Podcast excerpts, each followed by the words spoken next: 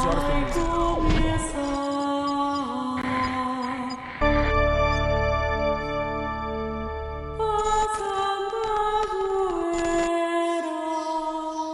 E aí, jovem, tá começando o Santa Zoeira, o podcast mais 18 dessa internet. Eu sou o Guilherme K2.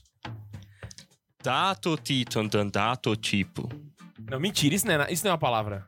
Isso é, nada. É o Bento conversando, velho. É, dato, dato, dato. Não é o Bento, moral, é na a. Eva. Isso É, é, a não, você verdade- inventou agora, Ney. Não, é um anglicismo da, da banda Dirty, Di- é, Dirty Deeds. Aí é o Valentine falando o nome do stand dele. Dato Titan, dato tipo. Gente, o cérebro dele tá derretendo, na moral. Vai lá, Ian. Valentine, gente, melhor presidente dos Estados Unidos. Ele nem se apresentou, vai. Você é. Tocou no cadáver santo. Vai, se apresenta. Jojo Camino Nabucan, Eyes of Heaven. Tá, beleza. Eu sou o Ian. Beleza. E hoje nós teremos um dos podcasts, cara, mais complicados, mais importantes e mais polêmicos da história desse podcast. Mamilos. Na moral, na moral. Os mamilos são Ele polêmicos. puxou a entonação e falou igualzinho o menino. Até, Foi, tá- até o fone tá igual, velho. Caraca, não, esse episódio de hoje, Deus nos proteja. Mas nós preparamos o conteúdo fenomenal. É, é o programa pra vocês. você ver na TV da sala, com a família, assim, É. com a mãe passando no fundo. Nossa. Ah, não. Então eu queria realmente avisar aqui hoje. Eu sei que tem muitos de vocês que assistem com crianças, com. Hoje. A sem- gente não promete nada. Não, não, mas sem o lado da piada. Sem o lado da piada. Hoje realmente não dá. Hoje, É, até quando a gente for falar sério, nós vamos falar umas coisas que não dá. Então, sério. Então, sua conta em risco, já tô deixando avisado aqui já. Beleza? Lembrando que. Tirem A as gente- crianças da sala. Exatamente, exatamente. Me- Mesmo quando a gente. Mesmo sem a piada, vai ser meio pesado hoje. Então fica veaca aí. Que é isso, é nóis. Vamos pros e-mails? Mas a gente vai se conter E-mails. senso de responsabilidade, né? É, não, não, porque realmente esse episódio, assim, vai ajudar muita gente. É um problema que muita gente É, tem. Então, assim, exatamente. a gente vai levar a sério o conteúdo, embora a gente vai fazer zoeira no meio. Eu não conhecem, prometo mas nada. Mas é mais 18 também, né? É mais 18 episódio hoje. Realmente vai precisar da, da contribuição de vocês aí pra isso. Então bora lá, né? Eu vou começar lendo o primeiro e-mail aqui da Ana Fontenelle, ou Ana Fontinelli. Tem que fazer assim com a Sei mão. como se, se Fontenelle. pronuncia. Fontenelle, Ana. Fontenelle não é um estádio? Estádio? Não. Eu né? achei que era alguém jogando água em água em fonte. Eu só lembro da lei de Fontenelle, velho, quando eu vi isso. Nossa, inclusive a Ana vai com a gente pra jornada. Um abraço, Ana. Corrigindo Neiva e brigando com o K2. É Caraca. o título do e-mail. Ele já chegou com os dois pés na cara. Hi, peoples! Aqui quem vos fala não é Sir Charles, mas sou eu, Ana Fontinelli, aqui de Águas Lindas de Goiás, mandando meu segundo e-mail para fazer umas colocações. Ela é Cara, bem aquática, né? Que é fonte nele, águas lindas, ela é toda. Ui, e é, é raro a gente receber um e-mail de Goiás, né, velho? É bacana. Pois né? é, velho. Tem que Teve- valorizar. teve Um profeta não é bem-vindo em sua terra. Teve o de Goiânia pouco tempo atrás, a semana A passada. gente nunca recebeu um e-mail de Anápolis, De Anápolis, né? é. Nunca. É porque nós somos proibidos em Anápolis. eu Não, Não, sei se você sabe disso. Isso é bom pra galera poder saber. Não é que a gente pula os e-mails de Anápolis. A gente nunca recebeu um e-mail de Anápolis. Nós somos proibidos Mas em eu Anápolis, lembro quando cara. eu O povo de Anápolis não assiste a gente, Nós cara. somos desrecomendados. É porque teve, teve uma época que eu tava responsável aí pelo negócio do, do acesso e tal. E eu ficava olhando no SoundCloud, tipo, onde que tava vindo nossa audiência. Eu até cheguei a falar isso no episódio. E Anápolis, velho, não aparecia no top 10, assim. O povo de Anápolis não e tá o nem aí pra detalhe, nós. quando a gente começou, a gente divulgava isso aqui em grupo de WhatsApp, pra amiga e tal. O povo cagava pra nós. Até hoje é assim, né? Tá de boa. Então tá bom, é isso. Pau na máquina, vai lá. Primeiro, nunca achei que iria corrigir o Neiva, mas Grande o. K-pop que existe hoje não é todo em decorrência do Psy, porque antes dele já existia e depois dele apenas continuou. É, ele, no caso, o Psy, fazia o dele, mas não influenciava todo o resto. Era mais um artista entre mil outros. É, mas o melhor de todos, diga-se de Aí vem o passagem. ponto. O eu, não disse, eu não disse que tudo decorreu dele. Eu estou colocando o Psy como um marco importante. A gente tá falando de uma pessoa que quebrou o contador do YouTube. A bolha. Ele quebrou a bolha do... Não, não, não. Ele quebrou o contador do YouTube, Ah, cabeça. verdade. Ele era uma profecia Teve que acrescentar um zero a mais, porque, sabe, ele fez o bug do milênio no YouTube. Tinha uma Verdade, profecia verdade. do nosso E ele abriu uma gravadora. E a- o clipe que ele lançou há dois meses atrás com o Suga do, do BTS só prova meu ponto. Que ele é uma peça fundamental. Não decorre tudo dele, mas ele é com certeza uma peça fundamental. Show. Pra, show. pra mim, ele é o K-Popper mais importante. De Ele é o todos. Michael Jackson da Coreia. Ela, É. ela colocou isso aqui, inclusive. O K-pop ficou mais conhecido no mundo por causa do Psy? Sim. Ele abriu espaço para muitos outros artistas. Mas, em questão de influência, Michael Jackson influencia mais. Ah, não, por favor, pelo amor de Deus, vamos ter- botar um trato aqui. Nunca vamos comparar nenhum K-Popper com o Michael Jackson, tá bom? Mas Vamos- Michael Jackson vamos influencia manter tanto a assim o paz e a- K-pop? Hã? O Michael, Jackson influencia o pop, né? O Michael Jackson é o rei do pop. Mas o K-pop também? sim. Acho que O não. K-pop é o pop da Coreia. Não, mas se falasse... Korean pop. Tá, mas então, por isso, se o Psy influenciar mais que o Michael Jackson, pra mim é normal, velho. Não, não, mas é porque aqui, na verdade, o Michael Jackson influenciou o pop. É a mesma coisa você dizer que o James Brown influenciou a música negra, né? E- Mas, tipo assim, eu entendi o que ela quis dizer aqui, mas vamos deixar claro que nunca iremos comparar ninguém do K-pop com o Michael Jackson, tá bom, gente? o Só Michael pra manter Jackson- a amizade aqui entre a gente. Inclusive, abraço Michael Jackson, se estiver nos ouvindo, né? Que ele não morreu, a gente sabe. Nada contra o K-pop, né? é verdade. E outra coisa, no K-pop há três grandes produtoras. A, JYP. Ele, ele- te ajudou aí, ele botou, ela te ajudou e botou escrito. a YG, que no caso eu acho que seria o Y, né, o YG, né? E a SM. Caraca. O BTS veio da agência pequena, a Big Hit. Tipo, é big hit, mas é uma agência pequena. Pequena, entendeu? né? E ninguém dava muita bola pra eles no começo, ainda mais por serem de uma agência que não era uma das Big Three, que foi essa que eu falei antes. Que ela era big hit, ela não é big tree. como sempre falam quando se referem a essas empresas que eu tinha citado. Mas hoje é todo mundo multimilionário.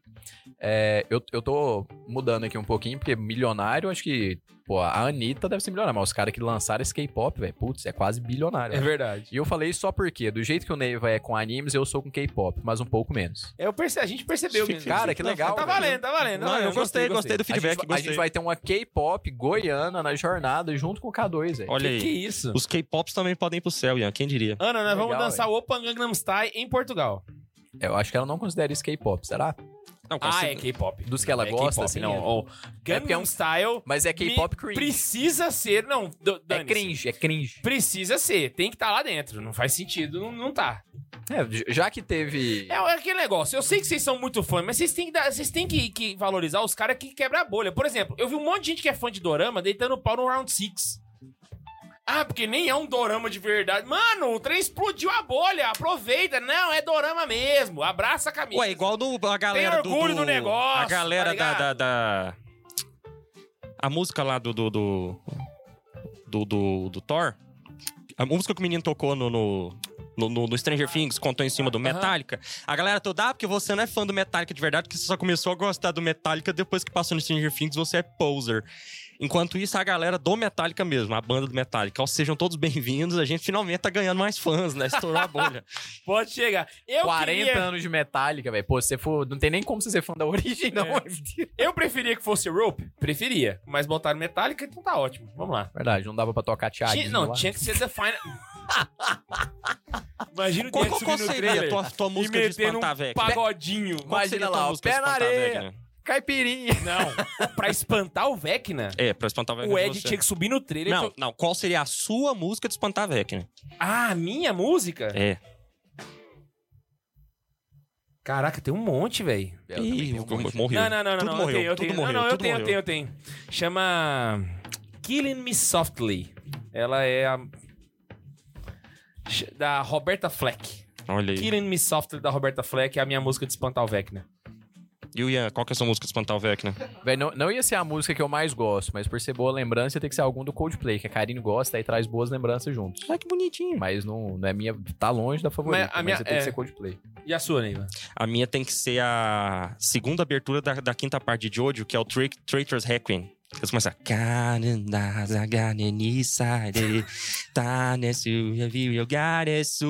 Se eu não voltar e cantar Gangsta, ah, vocês me perderam. Imagina o Neiva saindo cantando Gangsta e o Vecna... Eu já sai no Requiem aqui, ó. Já, já, já trava aqui na Jojo Pose aqui, ó. Já manda. Ó, então bora lá que ela ainda tem que, ela ainda tem que brigar com o K2 no e-mail. Vamos lá. Ah, é, tem o Neve. K2 aí. Ela tem um segundo ponto ainda sobre o Neiva. Obrigado ao Neiva que lembra de nós que escutamos pelo Spotify e faz as descrições. Mas não é pra ficar se achando, viu, seu narcisista? Qual é a da, da, galera que, que tá com essa agora, de que eu sou narcisista, não sei o que, que ela eu com- fiz. ela o complementa aqui, ó. Todo professor Não, não, tem um não ego tem meio só ela. grande, mesmo que neguem. Não tem o que fazer, mas tudo bem. Quando o professor é bom e ainda ajuda na nossa conversão diária, tá maravilhoso. Pode continuar um pouquinho. Tô amando. um pouquinho foi por causa do Ney. Foi- foi- Eu- Foi minha mas eu- parte, Eu, eu- eu tô adaptando o é e-mail que, que eu tô fazendo de errado aqui. ó. Me corrijam fraternamente se eu tiver errado. Neiva, então. eles amam você, cara. Isso que Mas aí importa. vira e fala ser um narcisista. Deixa, deixa. Eles amam você, cara. Hoje eu não tô de leitor de e-mail, eu tô de tradutor de e-mail. Então eu tô temperando o e-mail aqui conforme meu gosto. é, por favor, faça um podcast sobre São José. K2, eu sei que você ama muito São Pedro e que São Paulo tem um mega papel na São igreja. São Pedro tem um papel aí. Isso, aí, você Não, ele não tem um mega papel na igreja, gente. Ele é o príncipe dos apóstolos. É... Ele tem o papel na igreja. Mas ela também fala isso. Eu também amo São Pedro e o Papa. Beijo no Papa! Beijo no Papa. Mas São José também é prefigurado no Antigo Testamento. Ah, sim, claro, claro. Bem como se não fosse São José para salvar a vida de Jesus, não haveria igreja, então ele vem antes. E não todos merecendo São José, misericórdia. Deus quis se utilizar de São José, assim como quis se utilizar de São Pedro, ambos para papéis primordiais, mas diferentes. E outra, você já concordou, até falou na catequese surpresa do dia 15 de julho, no Google Meet, que São José vem antes. Isso, vem Se antes. São Pedro é o chefe da igreja, São José, sendo o pai de Cristo, é o pai da igreja e todo mundo sabe. Estou chovendo no molhado.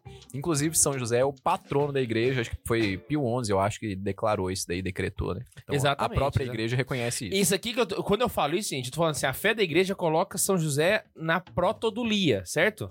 Só que, teologicamente, São Pedro vai ter uma importância muito parecida. Talvez até, né, não- é difícil comparar, não tem nada a ver uma coisa com a outra, mas particularmente, quando eu estiver no céu, vou abraçar São José com todo o carinho do mundo, mas vou chorar aos braços de São Pedro, com certeza. Vamos lá. Só um highlight para o episódio sobre materialismo, porque foi extremamente rico. Tão rico que nem deu tempo muito- de o Neiva. Muita gente gostou desse episódio, hein, velho? Foi muito bom Muita mesmo. gente Mas gostou. foi muito bom, velho. Foi muito bom esse episódio. Ela falou aqui, ó. Foi tão rico que nem deu tempo de o Neiva e o Max tretarem entre si, mesmo que tenha mais de duas horas de duração. Glória a Deus. Glória a Deus. Ah, glória a Deus mesmo. Ela não é carioca, né? Enfim, queridos, obrigado pelo apostolado maravilhoso, ungido e acumulado das graças de Deus. Perseverem, porque Deus é convosco. K2 e Laísa, a gente se vê na, car- na caravana da JMJ. Tamo junto! Um abraço para K2, Neiva, Ian, Max, Bundes, suas digníssimas e seus pimpolhos. A digníssima do Neiva será que vencer o Vai Dar Namoro com o Neiva. Inclusive, já estamos recebendo muitos e-mails, tá, gente? Muito bom, verdade. muito bom. Mande seu e-mail também. Coloca lá, vai dar namoro Neiva, manda fotinha e currículo, tá bom? Fala o seu temperamento, seu signo. Eu acho que a gente tinha até que subir uma hashtag. Tinha que subir uma hashtag. Próximo e-mail. não, não, tem, tem os agradecimentos Então finais. termina logo. Tem tem que- moças mandando fotos, Só tô esperando cara. subir a hashtag. Ó Maria acumulada, rogai por nós. Que viva Cristo Rei. Que viva. Que viva. Que viva. E agora eu tô cantando um e-mail na minha cabeça pra poder escrever aqui o e-mail. Próximo e-mail é do meu xará, Carlos Alberto de Souza. Só terminar esse título e-mail da é aqui. Nada de interessante. Se não tem nada de interessante, acabou esse e-mail também. Próximo. Pô, Vamos começar o programa. Não, vai então. ler o e-mail aí do menino. Olá, galera do Santa Zoeira. Meu nome é Carlos, tenho 32 anos, sou casado e moro em Petrópolis, Rio Petrópolis. de Janeiro. E sou técnica manutenção de motores aeronáuticos. Caraca, Tem uma velho, fábrica lá que, que gera muito emprego. Que legal, velho. Eu, eu gosto muito de Petrópolis, cara. Tenho um carinho muito grande pra essa cidade. Conheci o podcast através do canal do Santa Carona, gostava muito da Hora do Chá, mas confesso que até a pandemia era apenas um canal católico a mais na lista do YouTube que eu curtia alguns vídeos. Começa assim, né? Vocês conquistaram um lugar muito especial no meu coração. Primeiramente, através das lives que o K2 fazia na pandemia, ao meio-dia no Instagram. Caramba, ó. Ainda antes de existir o Catequese Farofa e também através das transmissões da Santa Missa, porque a qualidade visual das que eram transmitidas das paróquias daqui eram horríveis. Que Deus Não era me só perdoe daí, isso. não. É do Brasil É. inteiro. Não, a, a- A Igreja Católica ainda não entendeu o papel da Pascua ainda. Ela ainda, ela ainda vai demorar a sentir isso aí. Mas me desculpa aí a, a- a- a falta de modéstia, mas a nossa live era diferenciada. Não, mas a gente tem que fazer uma primeira observação, que naquele episódio de coisas que a gente odeia na, na missa, a gente tinha que ter colocado o som da igreja. Porque eu vi um, um, Nossa, um padre verdade. comentando que, tipo assim, ele tava falando, falou, não, uma vez um, um, um outro padre tava comentando lá numa reunião, assim, falando, ah, mas o som da igreja é horrível e tal, e aí levantou um padre mais velho e falou assim, olha, eu sou padre faz mais de 30 anos e eu posso decretar, som de igreja não presta, não tem solução. tipo assim, toda igreja o som Já é ruim, né, exceções, viu? Oh, mas assim, Não, tem exceções, claro. agora começou a parar porque tem uma empresa muito famosa de som, não vou falar o nome porque não patrocina a gente, mas o que, que eles estão fazendo? Eles estão indo nas, nas igrejas, tipo, você vai na cidade, na igreja mais famosa da cidade, e vira e fala, padre, a gente vai fazer um projeto pra você de graça. E dá o som do padre. E aí a galera chega lá e vê o som na parede, tá ligado? E aí estão servindo de. Inclusive fizeram o Santuário Nacional de Aparecida. Aí usa isso como um marketing. Fez a vida, né? Não serve pra nada essa informação, né? Por que eu gastei tanto tempo falando isso? A partir disso, comecei a frequentar mais os vídeos do canal. Conheci o grande Pato François, também o Padre Samuel, principalmente vocês todos do podcast. Parece que vocês são meus amigos de anos de convivência. Talvez por regular idade me identifico demais com vocês. Resolvi agora escrever esse e-mail apenas para agradecer, após finalmente ter terminado de maratonar todos os episódios disponíveis no Spotify. Caraca! Obrigado, Carlos Neiva, por sempre lembrar de nós ouvintes do programa. É o segundo de é o hoje, segundo velho. de hoje, eu vou continuar batalhando por vocês no Spotify. É o segundo dentre dois, né? Dois de dois. Pretendo a partir de agora maratonar os vídeos do canal que ainda não assisti. É, não precisa- precisa ver muita coisa, não. Ai, ai, ai. Realmente aprendi muito com vocês até aqui, mesmo com anos de caminhada na igreja, eu percebi o quanto eu precisava de ajuda, o quanto eu estava cru e precisava aprender mais sobre minha fé, minha igreja, amá-la e defendê-la. Vocês mudaram o jeito de eu ver algumas coisas, por exemplo, os acontecimentos políticos dos últimos anos, levaram muitos a levantar a hipótese de que temos um papa com viés comunista, e muitos influenciadores que se dizem católicos sugerem isso nas entrelinhas. Ou como eu vi uma vez um colega lendo nas estrelinhas. Isso, esse tipo de absurdo, entre outros tantos, é, sobre vários assuntos abordados, me fizeram refletir e estudar mais sobre os temas iniciados no podcast.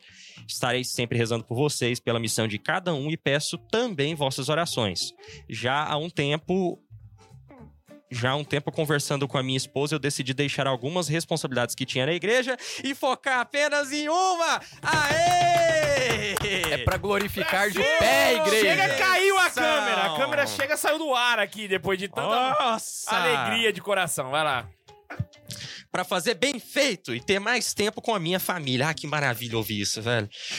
Como venho de uma realidade de envolvimento com as drogas na adolescência, caramba, Ó. resolvi me dedicar a um projeto que participo há três anos. E um dos objetivos desse projeto é dar apoio aos sítios de recuperação de dependentes químicos. Grande parte são jovens aqui da cidade. É oficina de valores ou é o pessoal do Padquinha? Tô com essa dúvida agora, viu? Me fala nas redes sociais aí. Ah, é? Você conhece, né? Eu esqueci desse. Oficina de valores é um trabalho bacana, né? Nossa, maravilhoso, cara. Maravilhoso. Por fim, queria deixar uma sugestão e um pedido. Sugestão, eu vi um podcast trad que o Max adora, falando que o rock, e na minha opinião só falaram merda, como de costume, é, é, a- falaram do rock. Minha sugestão é um programa com rock ou música como tema. Muita gente ainda é dualista nesse tema, como vocês mesmos falaram em episódio. Cara, é verdade. Cara, rolava. Pedido, adorei quando vocês retornaram à formação original. Meu pedido é que deem notas de 0 a 10 para as quais as chances reais do Tobias voltar. Apesar dos episódios estarem nota 10, acho que um pouco mais de opressão não faria mal a ninguém. Abraços, beijo no coração de todos e tchau. Tchau, olha lá, de 0 a 10. No- Depende muito do Tobias também, né, velho? É, é isso que eu ia falar, assim, não da depende gente. da gente. Pra- Gente, é, de 0 eu- a 10, pra mim, é 10. Ele pode voltar hoje se ele quiser. ué. Se É. ele quiser chegar bater na porta, ele entra é. Só explicar pra galera. Difusão de agenda, ele- O Tobias tra- eh, trabalha no mundo projetos. acadêmico, né? Exatamente, a faculdade, velho. E ele não é. ele é diretor de uma faculdade. Ele não é só professor mais. Ele não é só professor. Então, sim, vocês não têm noção o tanto que o Tobias trabalha, gente. A agenda dele é muito. Sobretudo que a faculdade funciona no horário noturno. Exato, não. E outra coisa. principalmente no horário noturno. Principalmente no horário noturno. E outro ponto também é que, assim, pelo fato dele ser diretor, ele não bate ponto. O que pode parecer ótimo, mas é uma bosta. Porque significa que ele trabalha mais de 8 horas por dia. Então, é por esse motivo, gente. Tobias é diretor da Faculdade Católica de Anápolis. E aí ele, né, não tem como, não tem como. Já, além da, da Amanda tá grávida agora também. né? Ah, é, é, o Tobias vai ser pai de aí, novo, né, agora. Tipo Miguel. assim, já, ele, quando ele veio, a gente avisou ele com antecedência, ele organizou, veio. Mas Aham. mesmo assim, ele comentou no dia que ele veio da dificuldade que foi pra ele vir. Que ele tem que liberar uns espaços ali na agenda e tal, exatamente. Pô, Mas tu- o pessoal fica perguntando, vocês convivem com o Tobias? Convive, gente. Sábado eu tava com ele lá, né? Tava de boinha. Até fumei uns charutos com o Tobias, você pira? Não, o que que é isso? Você é da turma do charuto? Não, a gente tava na turma do uísque. Ah. Lá com o Levi. É porque tem várias turmas, né? Tem o Santa Carona, a turma do charuto, a turma do uísque. É complicado É. essas turmas. ai, ai, ai. Então vamos lá? É. o Bu- o Bu- A Laísa fez um. Um print aí de um superchat. Vai lá, superchats, mano Bundes. Vamos lá. A gente tem alguns, hein? Caraca, eu tô vendo aqui tem um bocadinho. O chefinho mandou pra gente assim que começou. Aí, chefinho, inclusive vou visitar o chefinho, acho que daqui dois meses, hein? Daqui Eu tô dois de torcicolo, não vou ficar olhando pra câmera, não, é que tá doendo aqui. É, é, ele mandou assim: Buenas noites, como estão? Buenas noches. Ótimo tema. Tenho certeza que esse episódio vai ajudar muita gente. Se ele ficar no ar. Neiva, qual RPG é melhor? É Sky, Skyrim, é isso? Sky, Uhum. Skyrim. Ou The Witcher 3? Tamo junto. Ah, Cara. The Witcher 3. The Witcher, no geral, é uma franquia muito boa, cara, mas Skyrim é Skyrim, cara. Skyrim é. É, é, é o RPG por excelência, assim. Apesar dos seus mamutes e cavalos voando, é. é Esses aí são jogos, né? É jogo de computador. Elder Scrolls 5, El- Skyrim e The Witcher 3 Wi- Wild Hunt. E Castlevania, não entra nisso aí, não? Ou não faz Castlevania mais? Não, tem também, mas é porque ele perguntou só desses dois de, de RPG, que são do- dois muito bons. Eu fiquei aqui com a mesma dúvida que ele, mas eu, eu ainda vou no Skyrim. Bora lá. Eu tenho mais momentos felizes no Skyrim do que no The Witcher. e olha que eu tenho bons momentos no The Witcher. O Iron Soares mandou assim: boa noite, erejada. Boa noite, Boa noite. Iron Soares. Prontos para o strike no YouTube? Esperando. Se a excomunhão não vem, que venha pelo menos o strike. O Daniel Santos mandou Se assim: não chegou processo nem excomunhão, pelo menos o strike. o- o- Ai, Eu ai. acho que o processo não chegou porque o povo não achou o advogado Santa Zoeira, porque não tem, né? Mas acho que é por isso. O, o Daniel Santos mandou assim: Max não veio hoje para não ter proibidão. Pigzilla mandou assim: o de hoje certamente vai ser proibidão. Talvez não seja porque o Max não tá. Carinha de risada. Tá vendo a reputação que as pessoas criam. Caraca, né? A Mari Soares mandou assim: Olá, esperando minha caro- caroneirinha nascer aqui. Escuto vocês a gestação inteira, vai nascer gritando: E aí, jovens? Abraço. Olha Peraí, só. deixa eu entender. Ela não tá em trabalho de parto agora, não, né? Não, né, K2? Pelo amor de Deus. Vai, vai que ela tá ouvindo Santa Zoeira Tô aqui. no trabalho de parto. K2 tá aí, aí, jovens. E ela... Eu não sei, mas é porque Ô, eu peguei a Karine o como médico referência. A Karine faria um negócio desse. A Karine faria mesmo, né? A Karine, trabalho de parto, ela atendeu a avó dela dando parabéns pra ela. E ela não contou que tava tendo neném, porque foi meio secreto, né? Era Véi, a Karine, ela tava em trabalho de parto num rolê lá em casa. Também, é verdade. Ela tava conversando com a gente aqui, pá, comendo pizza. Ai, peraí, peraí. Aí voltava conversando assim, ah, outra contração. Lá, lá em casa no rolê, velho, duas horas da manhã. Ó, e mais uma observação, o Max tá pra vir, hein, velho. Não, não é que ele não vem, não. tá Exatamente, vir, né? exatamente. É que ele tá no trabalho, lá tá enrolado, mas... A, a, Ma- a Mari respondeu a gente que ela não está no trabalho de em trabalho de parto. Ah, viu? tá, Ah, não, então. maravilha. E o Saulo Brumano mandou assim: Quer ver é Michael. Michael Jones, Michael Jones nesse episódio. Eu não faço ideia do que ele tá o falando. é isso. O Neiva, que é o mais jovem de, todo, de nós três aqui, Mais não- jovem. também não sabe. Sou um lit, filho, me respeita. Eu sou um lit.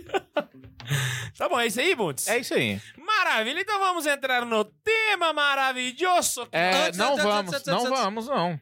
Não vamos, não. Tem um negócio. Não vamos, não, meu pai do Falando. céu. Bundes, cara, Bundes, vem cá, pega na minha mão, cara. O que, que seria desse podcast sem você? Gente, eu queria muito, muito, muito, muito mesmo, saca? Agradecer dois caroneiros. Dois caroneiros mesmo. Eu ia pedir pra colocar a foto deles na TV, Bundes, mas eu esqueci de, de, de te mandar a, a foto. Que saco, mano. Agora já foi. É o seguinte. Primeiro eu queria agradecer a Camila Calandrini. Falei certo. E o namorado dela, que eu não vou. fa- Desisti de falar o nome dele. Eu não lembrei o nome dele, não achei aqui, mas é alguma coisa de links, lyrics, LEDs, lonks, Led Zeppelin. Led Zeppelin. É alguma coisa assim. é a Camila Calandrini e o Led Zeppelin.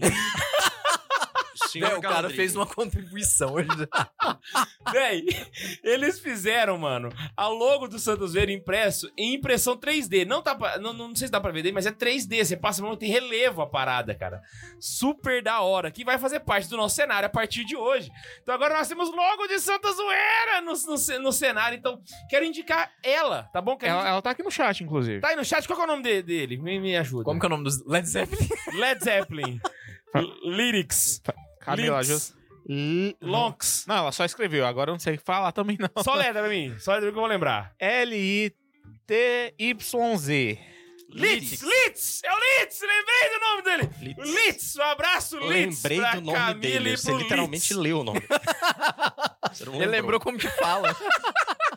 Ai, velho, mas eu tinha. eu- ela tava, eles estavam conversando comigo e eu penso assim, velho, eu não vou lembrar o nome desse menino, não tem jeito, cara, não tem como. Mas, mas obrigado aí, Camila. E queria indicar, gente, que ela faz eh, esses, esses, essas impressões 3D muito, muito boas. E eu queria indicar vocês, o, o Bundes vai mandar o, li- o, o link aí. Já vou colocar. É, chama 3D Monte. 3DMONT. E o site é 3dmonte.com.br. Lá você tem contato, lá você consegue entrar em contato com eles. Beleza? 3D Monte. Tá joia? Bruno, tem como mostrar aqui, ó, na outra câmera, a logo deles? Não sei se.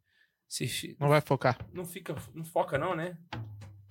É, não vai, não vai focar, Não não. vai mas, é, isso aqui, ó, o cartãozinho deles, olha que bonitinho. Vinha até com QR Code olha lá. Mas tá bom. É bacana mesmo. É muito bom, muito e é bom muito mesmo. bem feito. E os meninos gostaram muito disso. Você tinha que ver. Na hora que eu mostrei pro Ney, vai quase derreteu ali na sala, na antessala. É, Ai, que lindo, lererê. Bonitinho mesmo. E o outro cara que eu quero mandar um abraço especial, cara, eu já mandei um abraço pra ele, mas vou mandar de novo, que é o Iago, cara, que é lá da paróquia do Pato François, em Brasília, que traduziu o, a ladainha da Nossa Senhora Acumulada pro, pro latim, com 12 anos de idade. E ele me encontrou lá também, tirei uma foto com ele, cara. Então um abraço pro Iago, muito bom te conhecer, muito massa. Espero que ele não esteja vendo esse programa pra receber seu abraço.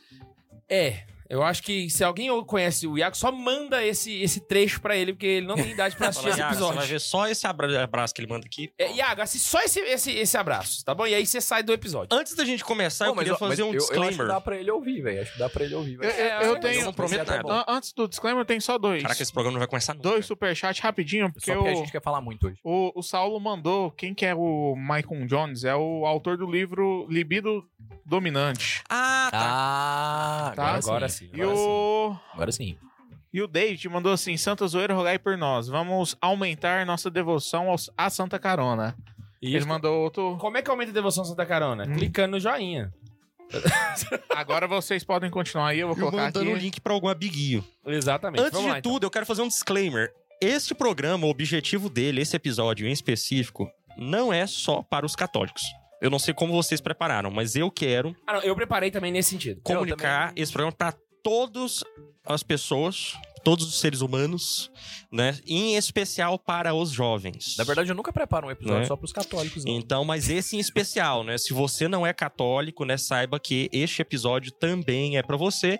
E eu estou falando isso baseado no número 30, no parágrafo 30 do documento Pornografia e Violência nas comunicações sociais, uma resposta pastoral, Já escrito pelo Pontifício. Conselho para as Comunicações Sociais, em que eles dizem: os comunicadores católicos e suas organizações, com suas perspectivas e experiências próprias, são chamados a exercer um papel decisivo em tais conversações. Então, a igreja espera que nós, falam, que nós falemos não só com os católicos, mas também com os não católicos. Então, baseado nisso, a partir daqui, quero conversar com todos os homens de boa vontade. E embora nós vamos citar algumas definições que vêm da igreja, basicamente mais da metade do episódio vai ser. A maior parte do episódio vai Fale ser, por na você. verdade. É, não, mas a gente vai colocar algumas definições. Sim, mas Mas acaba que as definições vão ser iguais. É, vocês vão Vida que perceber que segue. não é. É, é tudo pra quem não é da igreja mesmo, tanto faz. Então vamos lá. Vamos primeiro come- entender o que, que é pornografia pra começo de conversa? Gente- Vamos começar com uma explicação etimológica, porque eu amo etimologia. Nossa, agora fiquei curioso. Pornografia Fala o é feita grego, de duas palavrinhas. A primeira palavrinha do grego, porné, e a segunda palavrinha Parece grafém. com pondé. Grafém, que tem a su- o, seu, o seu sufixo ali, fia, né? Grafia. Então, porné e grafia. Grafia é... Grafém, graf, gra, é, grafém é escrever. Grafia Escrita. seria a escrita, Ortografia, né? né? Então, ortografia é a escrita correta. Geografia. É, é, caligrafia, é escrita bonita. Né? A geografia, né? o, o estudo, o mapeamento da terra, né? Ge, né? Que é terra. Então tudo termina em grafia, é escrita, né? Escrever e gravar. Porné é prostituta em grego.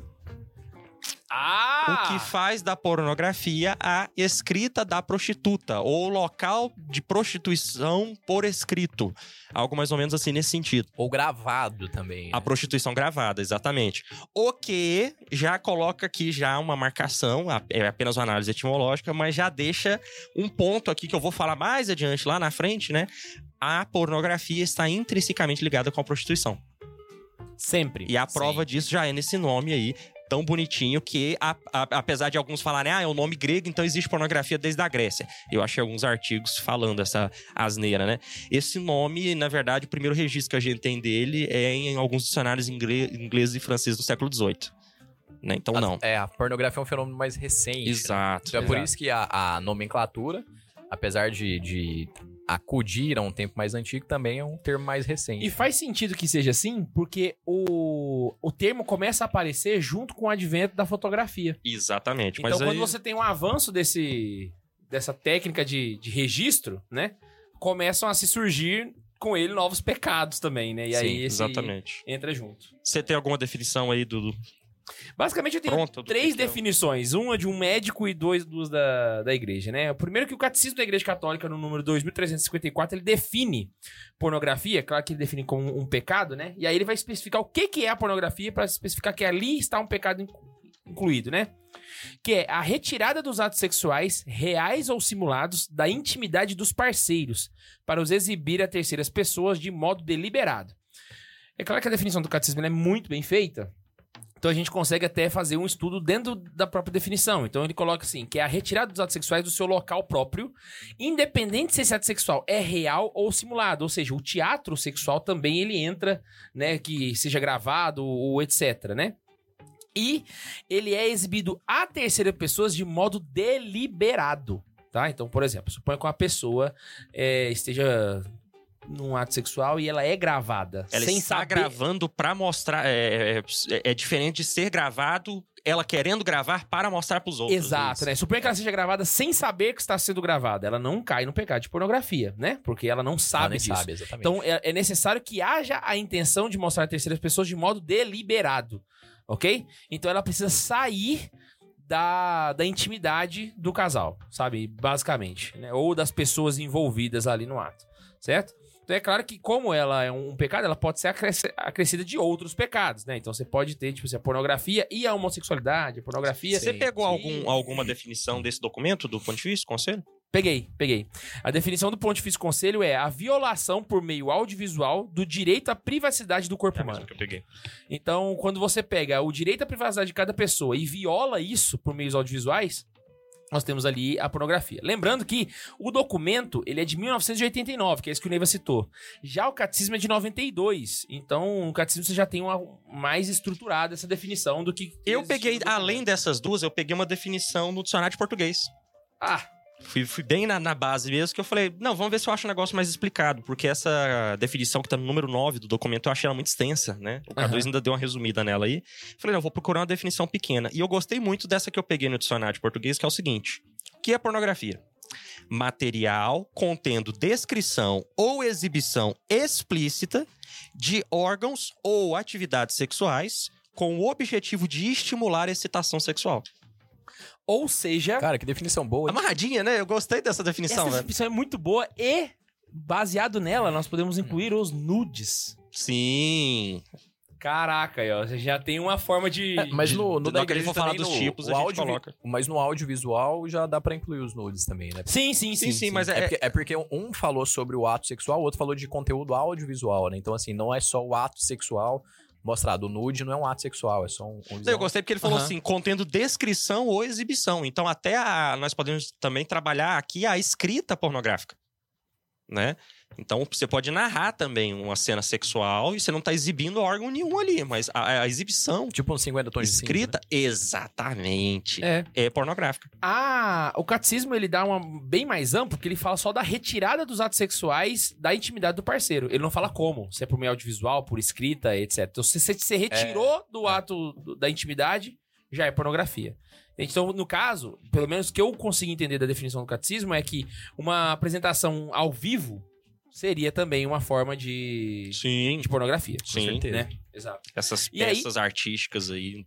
E aí tem uma definição que, na verdade, não é uma definição, é um comentário de um médico que ele vai falar a respeito do vício, né? E aí ele vai falar que a pornografia é como se nós tivéssemos criado um tipo de heroína 100 vezes mais poderosa que pode ser utilizada na intimidade da própria casa e se injeta diretamente no cérebro através dos olhos. E eu vou, eu, eu vou, tá eu falando vou, da eu vou Estamos buscar falando da heroína droga, não a heroína um super-herói, né? Exato. Não é Não, e eu vou- Maravilha. Eu vou buscar essa, essa definição lá na frente, na hora que a gente vai falando da pornografia hoje.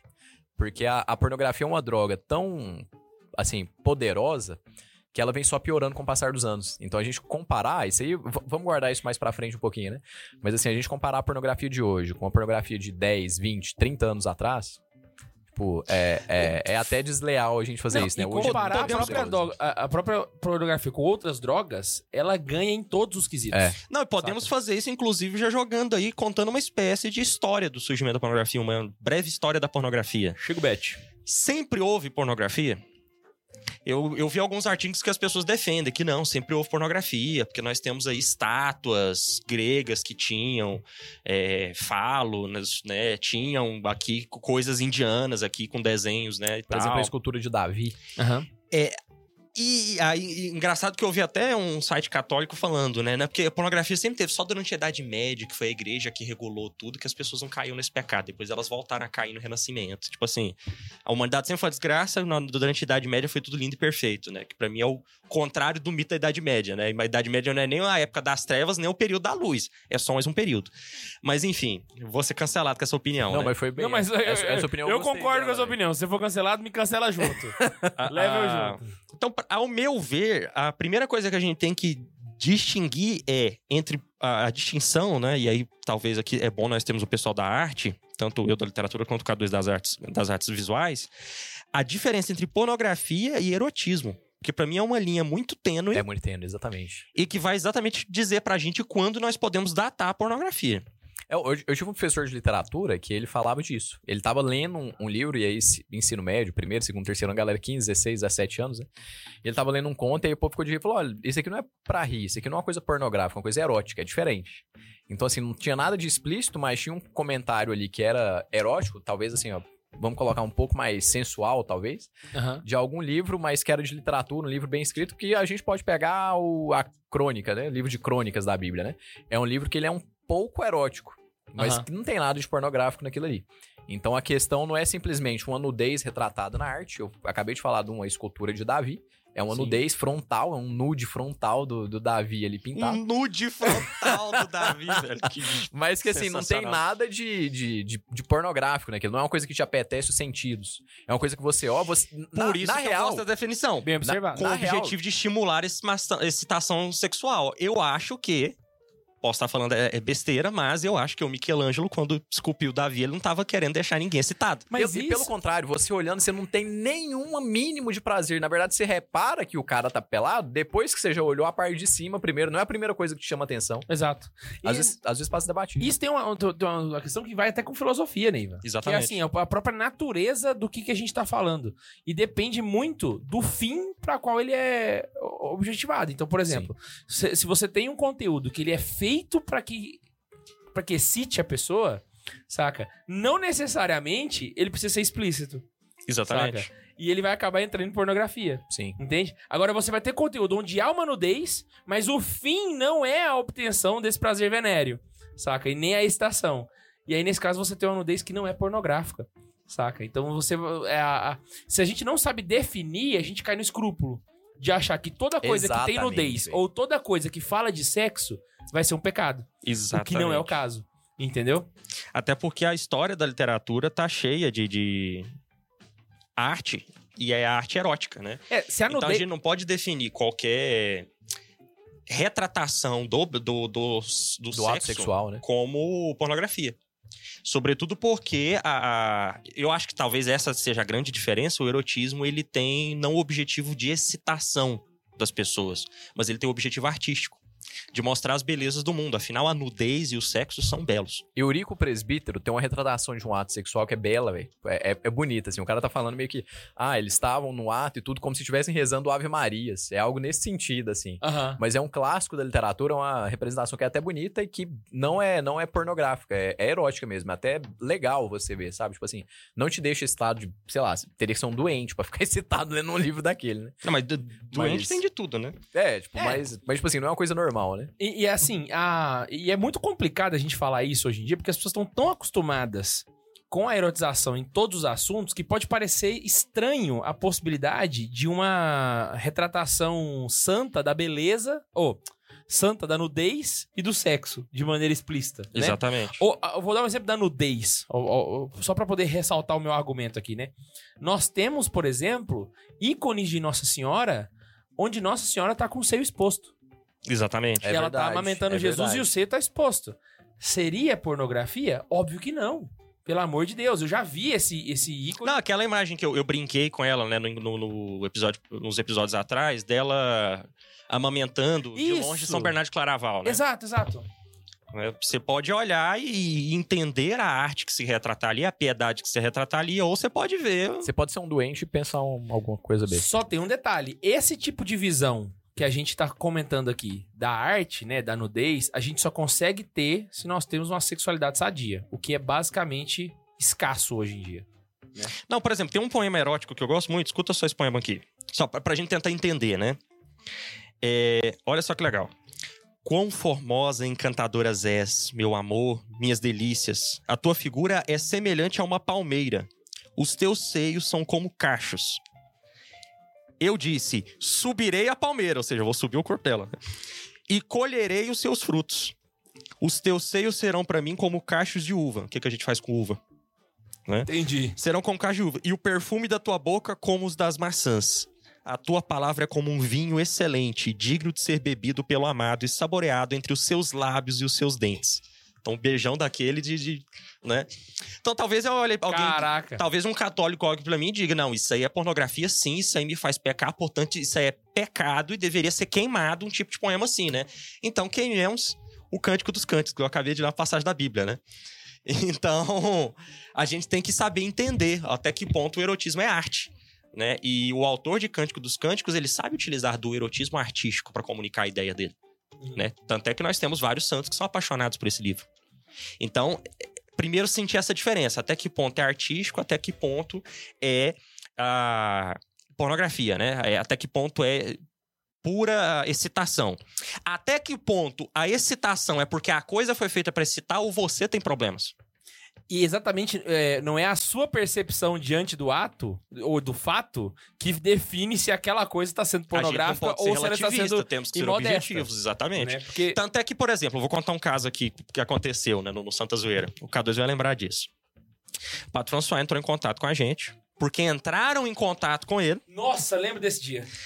falando que o Santa Zoeira tinha um vídeo em questão, ele botou o número do vídeo lá, o Santa Zoeira em questão tinha um vídeo que tinha conteúdo que feria a modéstia católica e que ele, o sujeito que mandou, entrou em contato com a pessoa, tinha pecado contra a castidade por causa desse tipo de material nosso. Inclusive, eu posso falar qual vídeo que é? Aí, não, não Ah, vamos você vai chegar falar, lá. você vai falar. É, Não, não, você fala. eu só primeiro eu tô colocando o ponto dele. E que Ah, esse tá. vídeo deveria ser retirado do ar. Sim, ele E fez uma denúncia ao Padre François, que era o nosso diretor espiritual na época. Agora você continua. Ah, é? Tá. E aí, não, que é essa parte que eu quero que você conta. Que Ah, eu fiquei tá. puto na hora que eu fui olhar o que que era. Aí o padre François virou, chegou na gente, sentou eu, o Neiva e o padre. Ó, Guilherme, chegou essa denúncia aqui, eu queria que vocês vissem isso aí pra poder resolver. Eu falei, beleza, padre, me fala aí. E o cara mandou o minuto do vídeo. Ele mandou qual era o vídeo e qual é o Qual era o minuto. qual era o minuto. Nós só abrimos o vídeo e fomos assistir o vídeo, porque eu editei, eu falei, não é possível, né? Era o vídeo do primeiro Santa Zoeira Show que a gente grava lá na... No Aquila. No A- lá no... no- Regina Minoro. no Regina Minorum. E aí nós vamos apresentando quem tá no vídeo e a gente fala do Mike. E quando eu falo do Mike, entra uma música do Wesley Safadão. Porque, Porque ele parece né? Safadão. E era o hit da época. E agora você tá aí. Isso, e é só hora do. E eu, eu Wesley Safadão cantando. E agora você tá aí de camarote, eu bebendo. ge-" E aí dá um close na. Coisa tipo assim, de um segundo, eu juro. Não, não, é um micro de segundo. É, é um milésimo de Tanto é que a gente precisou passar várias vezes A- pausando pra gente Isso. achar. Não, eu tive que abrir no Premiere pra achar o frame. A gente gira, aí gira a câmera do público assim, e lá em cima tem umas mulheres no camarote com roupa de festa sertaneja. Ou seja, Aquele vestidinho com Com curto assim. E, tipo assim, ela não tava nua, Ah, ela tava Zoeira mal tá- vestida, mas não Santa tava Zoeira nua. tá dizendo que isso não é modesto. Não, não, não. Eu quero que você entenda a loucura do cara. Não, é que queria insanidade. denunciar o vídeo porque o vídeo fez ele pecar por causa de um frame que tinha uma mulher que a gente Que não nunca tava viu. em primeiro plano ainda, Não velho. tava em primeiro plano, velho. É um, se- uma mulher em segundo plano durante um segundo, velho. No- Então É entenda. o meme do vídeo. A gente fez assim, entrou o negócio e voltou o vídeo. É isso. Tanto é que aí, logo depois, é assim, eu sou o Mike. Tanana. Eu sou o Anish. Tuk, tuk, tuk, tuk, tuk. Era, já era- vai passando pro outro e já tem outro meme. É muito rápido. O sujeito pra ter visto aqui, o que, que ele fez? Ele pausou, ele encontrou aquele frame e ele...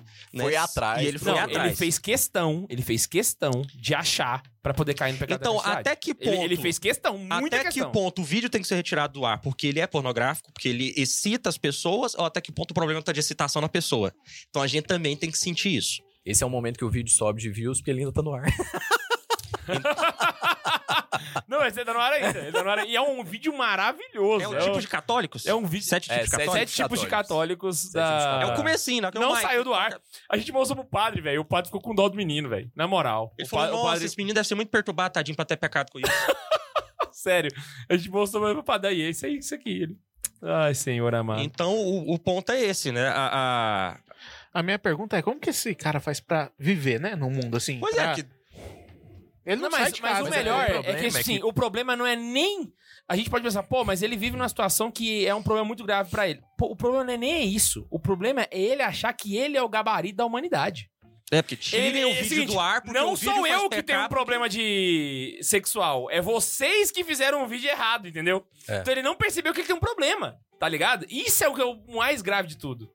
Talvez eu esteja errado com uma situação parecida. Aí talvez o K2 me diga que se eu tô errado ou não. Mas um tempo atrás eu escrevi um texto no Conte Blog do Santa Carona sobre como aproveitar as férias. Aham. E pra ilustrar, eu coloquei uma foto de uma mulher. Ela tava com roupa de piscina, tava de biquíni, certo? Só que a foto era do seguinte ângulo. Ela tava deitada com uma mão na borda da piscina com uma mão na água, tipo batendo a mão na água, brincando, sabe? E o ângulo da foto é a partir da cabeça dela. É, pega da cabeça assim, ela tá passando a mão na água. É foto de banco de imagens. É uma foto, tipo assim, Porque é- normal, é, né? não, é, não é licenciada, aquela coisa toda pra poder usar a imagem. Isso. Então não tinha nada demais, porque o, o- máximo que você via era o couro cabeludo da mulher e um pouco da pele dela, porque ela. E aí tiveram algumas pessoas que entraram e falaram pra tirar essa imagem, que não tava ferindo a modéstia, não sei o que, não sei o que. Aí eu não lembro nem se a gente chegou a tirar, acho que o K2 acabou mudando a imagem. Mas eu fiquei assim, velho.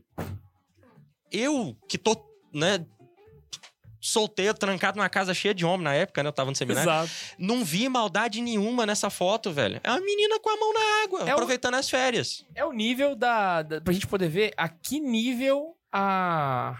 Os jovens chegaram. E eu não digo que é culpa deles, saca? De fato, eles são bombardeados com a, É, é. com a pornografia 24 horas por dia. E aí, hoje a gente vai acabar percebendo que pornografia não é só aquilo que a gente faz de maneira explícita. Tem muita coisa que Exato. rola na TV, na internet, no Instagram. O Instagram é um site pornô. Muito pornô. É, eu, saca? falei, eu falei isso aqui outro dia, eu tava conversando com um cliente meu que ele tava falando. A gente tava falando justamente sobre pornografia, um cara que é ateu, tipo, não tem nada de católico, assim. tá- A gente tá falando sobre o malefício da, da pornografia. Ele falou: meu filho usa rede social, o filho dele acho que tem 10, 11 anos. Mas, é- é- aliás, ele usa internet, mas ele não usa rede social. Porque eu sei o mal que faz a rede social. E a internet eu ainda consigo controlar um pouco do que ele tá vendo. Uhum. Rede social eu não consigo controlar tudo. Ele falou, então, por exemplo, meu filho tem um, um- um Instagram. O Instagram, palavras do cara, de um ateuzão ali de uns 30 e poucos anos, com um filho de uns, acho que 9 para 10, sei lá. Falou assim, o Instagram é uma rede social que é soft porn. É o que a gente, na, em É. mídia, a gente pode chamar de soft porn. É uma pornografia leve.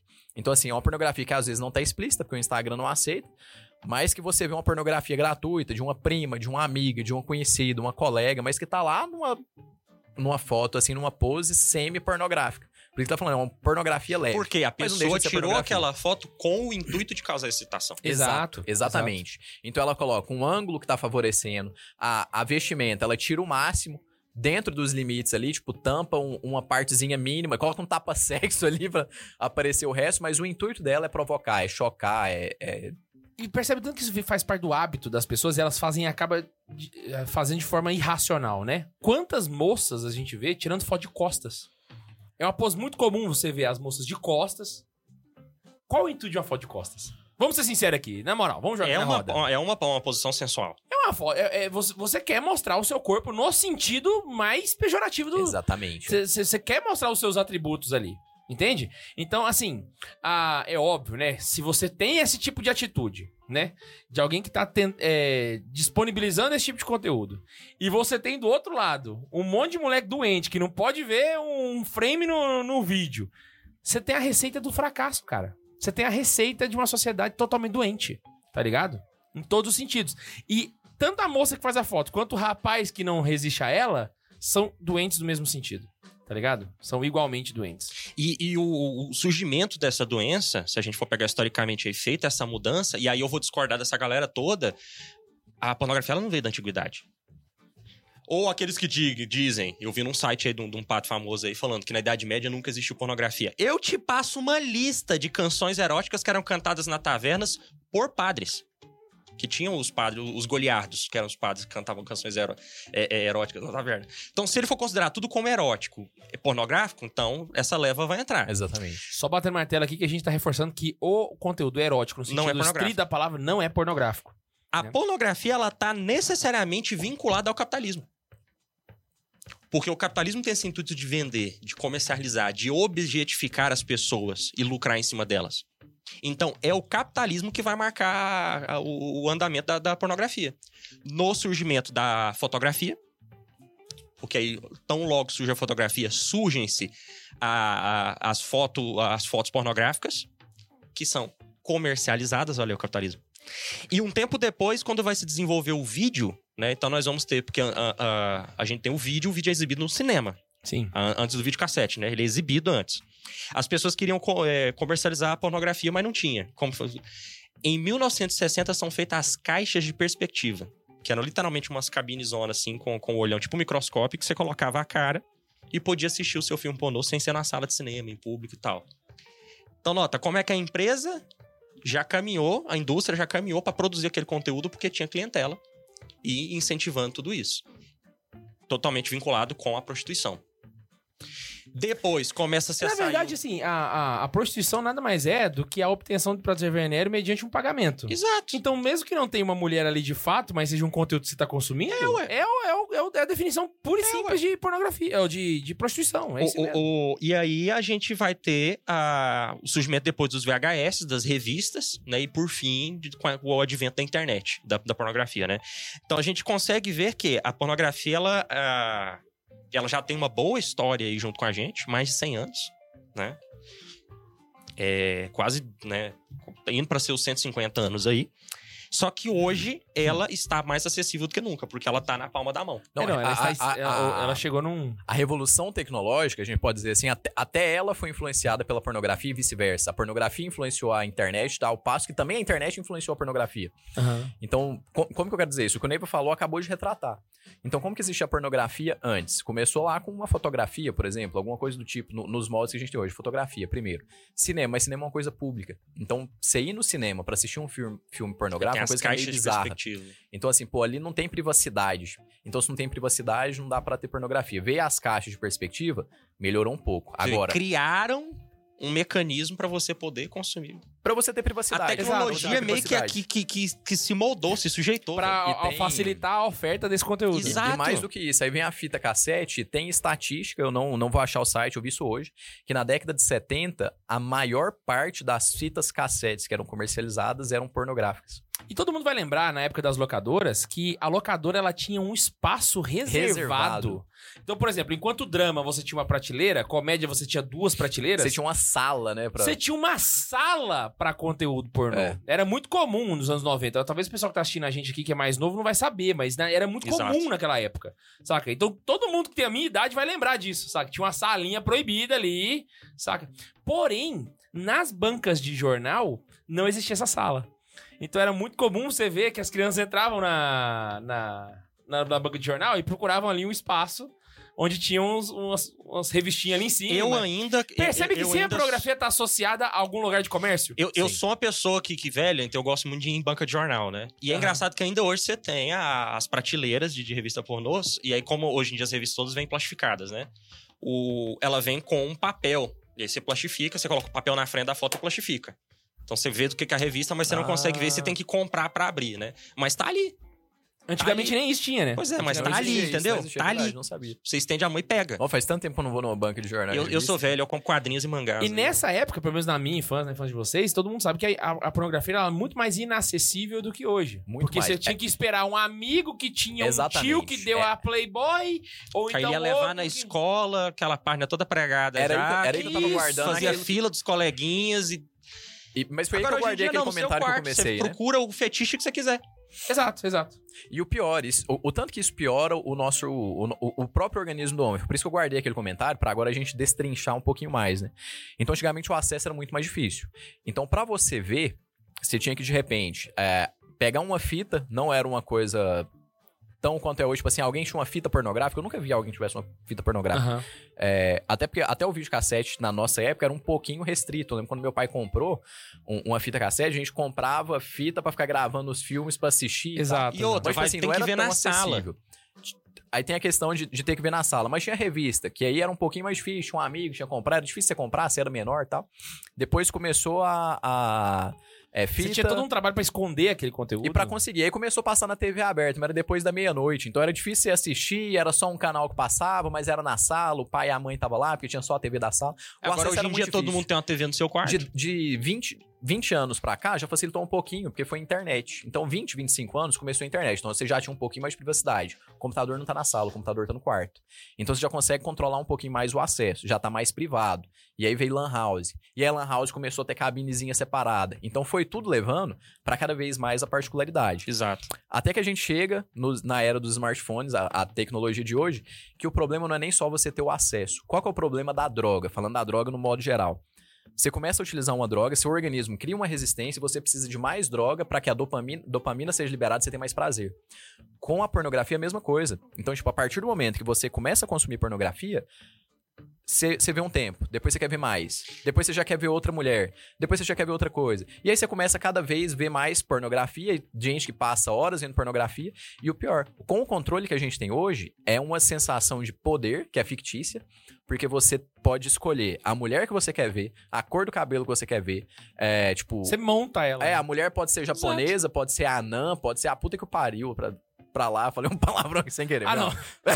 Ah. Ninguém tinha Depois- falado, velho. Tinha Depois falado, de de sete boa. anos de podcast. Não, mas hoje a gente, hoje a gente tava bonitinho aqui. Tava falando, mas, enfim. Mas só. E além disso, você pode escolher o momento que você quer. Então, tipo, Exato. antigamente, você queria ver uma coisa pornográfica, você tinha que comprar uma Playboy da Grazi Massafera. Esperar o momento de. Esperar só a Playboy da Grazi. Não. Hoje, você não só vê a Grazi Massafera, mas você vê ela na posição que você quer, com a cor do cabelo que você quer, do jeito que você quer. Você Na pausa, hora que você volta, quiser. vai, volta. e- Antigamente, os pais ficavam é, vigiando a TV, vigiando a revista.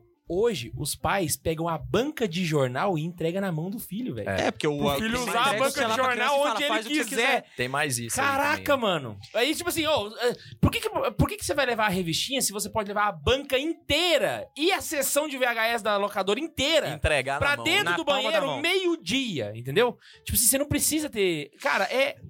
E aí, enfim, só pra gente concluir o- o- a história, a breve história da aqui, Pô, o resumo mal, da ópera. Nós chegamos num ponto em que, se você pegar aqui o seu avô, o seu bisavô, você viu, você assistiu, a nossa, a nossa geração, você assistiu mais horas de sexo do que o seu avô viu em toda a vida dele. Você, precisa, você precisava juntar umas 10 gerações anteriores à sua pra ter 14 visto tanto que você viu. fez. né? Exatamente. Então, isso que é o bizarro, entendeu? A nossa geração é a mais atacada com isso. E é um vício tremendo que nós temos de crianças que já têm acesso cedo à pornografia, né? Até casos de, de sacerdotes que são viciados em pornografia. Eu tava pesquisando o nome desse, eu tava querendo esse documento, eu tenho ele de papel, né? Mas eu queria ele também eu não ter que digitar ele de novo, né? Aí eu fui, porque eu tava separando aqui a, a negócio. Aí eu falei, ah, velho, não vou digitar o nome do, do programa, do, do- da carta, não, que eu vou ter que levantar pra pegar, tô com preguiça. Aí eu joguei assim, Vaticano Pornografia no Google. Deu certo, o primeiro resultado era o documento que eu queria. Mas vieram outras manchetes, assim, é, de, de padres que, que o Papa Francisco teve que expulsar porque tava consumindo é, pornografia infantil, quantos Download de downloads pornografia feitos de no pornografia no Vaticano. Então, assim, O estagiário do Papa que tava cuidando do Instagram dele. é, então assim, cara, é um mal. Não foi a piada, não. Não foi a É piada. verdade, velho. É Não, não é foi a um piada. mal desgraçado, velho, que tomou conta da nossa sociedade. Né? Então, bom, primeiro vamos falar dos tipos, depois a gente fala do- desses males aqui em si, né? Quais são os tipos de, de, de pornografia? Vamos fazer uma tipologia aqui pra gente ser bem. Ah, assim, ah, Você tá anotado em ordem aí? Porque eu acho que Tá. pode bagunçar, talvez. Né? é. Então, primeira di- diferença, então, vou, vou jogando aqui, isso aí vocês vão comentando. O primeiro tipo que a gente pode diferenciar é a, a soft porn e a hard porn. Sim. Porque existe pornografia que não é explícita, mas é igual que você falou, aquela foto nas costas, aquele jeitinho aqui, aquele jeito que aquela série, que aqueles personagens flertam, tem uma coisa caliente ali e tal. Até que ponto aquilo é necessário pro roteiro ou é porque você realmente quer transmitir excitação no- nos seus, né? Então, no, neste documento, né, do Vaticano Pornografia aí, do, do número 14, Ele diz o seguinte: também a chamada pornografia leve pode paralisar progressivamente a sensibilidade, afogando gradativamente o sentido moral dos indivíduos até o ponto de torná-los moralmente e pessoalmente indiferentes aos direitos e à dignidade, dignidade dos demais. O que, que ele tá falando? Que é tão comum. O soft porn ele tem uma, uma potência tão forte na alma que a pessoa pode simplesmente parar de perder o sentido do que é certo e vai- errado. Porque tem tanto, tem tanto contato com o que é errado que ela vai. Os- eu fiz uma seguinte ligação: o soft porn é como pecado venial. É, é. Você vai pegando, pegando, pegando, e quando você viu, você tá no meio do pecado grave e não viu. E você inclui isso no seu comportamento. Então, por exemplo, se várias meninas na internet postam fotos com tal roupa, eu também posso postar que não tem problema. A gente tá fazendo uma espiral do silêncio reversa. Né? Exato. Então, uma espiral do, do- da, da postação de foto. Então, tipo assim, cada vez a, a- to- todo mundo posta foto mostrando um biguinho. Aí depois todo mundo mostra foto só de biquíni. Aí agora todo mundo posta foto subindo a alcinha do biquíni. A moda que tá agora do- dos meninos, mostrando a entrada aqui da virilha dos meninos. Isso. E aí você vai sempre dando passos a mais, passos a mais, porque sempre a pessoa vai lá e dá um passinho a mais, passinho a mais. Aí tem uma, uma celebridade que vai no carnaval, posta um- uma foto mais ainda, e a gente vai alargando esse, essa sensibilidade moral de forma que chega momentos onde tá, tá ok, todo mundo faz, então tá tranquilo. Onde tá todo mundo com conta no OnlyFans. Exato. Ah, já a- vamos chegar lá, vamos chegar lá. A, a ponto de chegar naquela frase que eu odeio muito. Em pleno século XXI, você não se acostumou a ver isso ainda? Exato, exato, né? Então, tipo assim, e na verdade, poxa, em pleno século XXI, todo mundo se acostumou com isso, saca? Tipo assim, poxa, então quer dizer que a maioria das pessoas tá acostumada com esse tipo de coisa. É, é o- é o ponto de vista reverso, né? Exato. Aí nós podemos também distinguir entre a, a pornografia industrial, os grandes estúdios pornográficos com atores pornô, aquela coisa Que toda, movimentam bilhões de dólares. e a, a indústria caseira.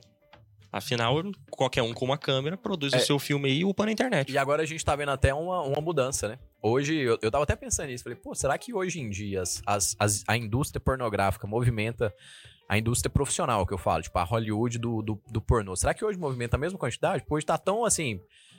Velho, a, a gente às vezes, sei lá, você abriu o Instagram, tem 10 mulheres da sociedade com conta no, no OnlyFans, sabe? Tipo Não, assim, eu, eu tava o vendo... amador tá, tão, tá, tá tão popular que eu acho que de repente até diminui Eu- a quantidade de dinheiro que movimenta Eu vi no- um no caso no. Twitter que eu fiquei estarrecido. Foi na época que saiu a notícia do. Esqueci o nome daquela. Do, que a- saiu a notícia que o Tumblr ia bloquear todos a- os conteúdos pornográficos do site dele. E aí, quando saiu essa notícia, o povo no Twitter foi comentar a notícia, né? E aí eu vi uma pessoa falando: Ah, eu acho uma pena isso, porque eu gostava de ver minha pornografia caseira aqui pra eu não ter que contribuir com as grandes empresas aqui. Então, assim, todo um pensamento, né? de- Destruiu de- o patriarcado. Destruiu o patriarcado, mas ali, não, vou consumir minha pornografia caseira ali, né? E, e se desordenando totalmente enquanto ser humano e estando ligada à série de males que vamos falar daqui a pouco, né? Não, a gente quer lutar contra o patriarcado como? Objetivi- objetificando as As- pessoas. As, as mulheres, Saca? principalmente. É igual aquela mulher lá, que teve uma mulher aí, desde pra trás, que tava. Que, que fez sucesso falando que ela era prostituta mesmo contra o patriarcado. Aí, peraí, peraí. Então, contra o capitalismo, você vende a si mesma. É derreter o E contra o cérebro. patriarcado, você se vende pros homens. Exato, exato. Mas, Sabe, tipo, putz, cara. É, eu, eu tava pensando nesse- nessa reflexão porque eu vi com uma jogadora de vôlei, foi uma notícia que saiu num, num portal de notícias aqui de Goiás, uma jogadora de vôlei que tem conta em site privado, tipo OnlyFans, aí desse que vende foto. E fala, putz, velho, a mulher é jogadora de vôlei, profissional, tipo assim, pode não ser a mais rica, mas pelo menos tá bem, né, velho? Quanta gente que nem essa oportunidade não tem, tipo, a mulher tem um talento ali, putz, velho. Mas o que, É, é realmente, onde que tá chegando a ponta do, do iceberg? é, né? o que acontece para que as- a pessoa chegue nesse nível, né? Décadas e décadas onde as pessoas se acostumaram a se expor, É. né? É a relativização Vale do, do lembrar a, o, o efeito que a Playboy teve nos anos 90 pra isso, sabe? Então, tipo assim, Sim. é, eu- eu- Qual que era o Existe- ápice da carreira de toda grande Existe- modelo, de grande Exato, artista? Os modelos queriam chegar no nível de pousar na Playboy porque era o auge da carreira. Então, tipo assim, nós glamorizamos tanto o pecado que a, a- a- exposição da intimidade em troca de dinheiro, que deveria ser a coisa mais vil, e que em alguns momentos a gente acaba entendendo como coisa vil, se transformou num desejo de consumo das pessoas. Saca? Aí eu ainda poderia fazer outra distinção aqui entre a pornografia gráfica e audiovisual. A gente já fez isso no começo, né? Só, só, só um parênteses aqui, meio idiota, assim, mas só, só pra poder salientar. É- na, na verdade, não é só uma coisa vil, mas é um dos maiores medos da humanidade, saca? Vou dar o exemplo aqui do nosso querido Luiz Felipe, o apelido dele é Peleco. Por quê? Porque o medo dele é porque ele tinha medo de dormir e acordar Pela... Todo mundo tem um pesadelo. Que é tipo assim, Que tá eu pelado num lugar. pelado num lugar, saca? E É um a medo gente- nosso. a gente transformou isso num desejo, cara.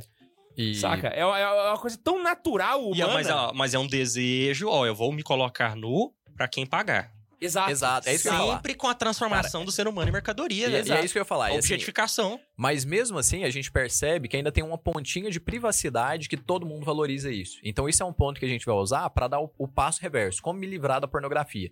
Então, isso a gente vai, fe- vai fechar esse ponto aqui só lá na frente. Aham. Mas por que eu quero falar disso? Muita gente que é viciada em pornografia, a pessoa é viciada em pornografia, um ou outro não tem problema nenhum de admitir isso, mas a maior parte, 99% das pessoas consomem pornografia sempre no privado. Então, por exemplo, ah, vazou um nude lá na, na cidade, então vai rolar as fotos no, no WhatsApp. É sempre de modo privado. Então, tipo assim, não é uma coisa que você sai e mostra pra todo mundo. aham. E a gente tem vícios das nossas libidos. Por exemplo, comer é bom? Comer é ótimo. Todo mundo gosta de comer. E até por isso, programas de culinária às vezes fazem sucesso. Uma vez o, o Ítalo Marcilli fez uma reflexão nesse sentido. E, e eu lembro dele falando mais ou menos isso. Pô, a- a- o Masterchef faz muito sentido porque a gente, se não tá comendo, pelo menos a gente tá gostando de ver a comida. Eu pensei, putz, é verdade, velho.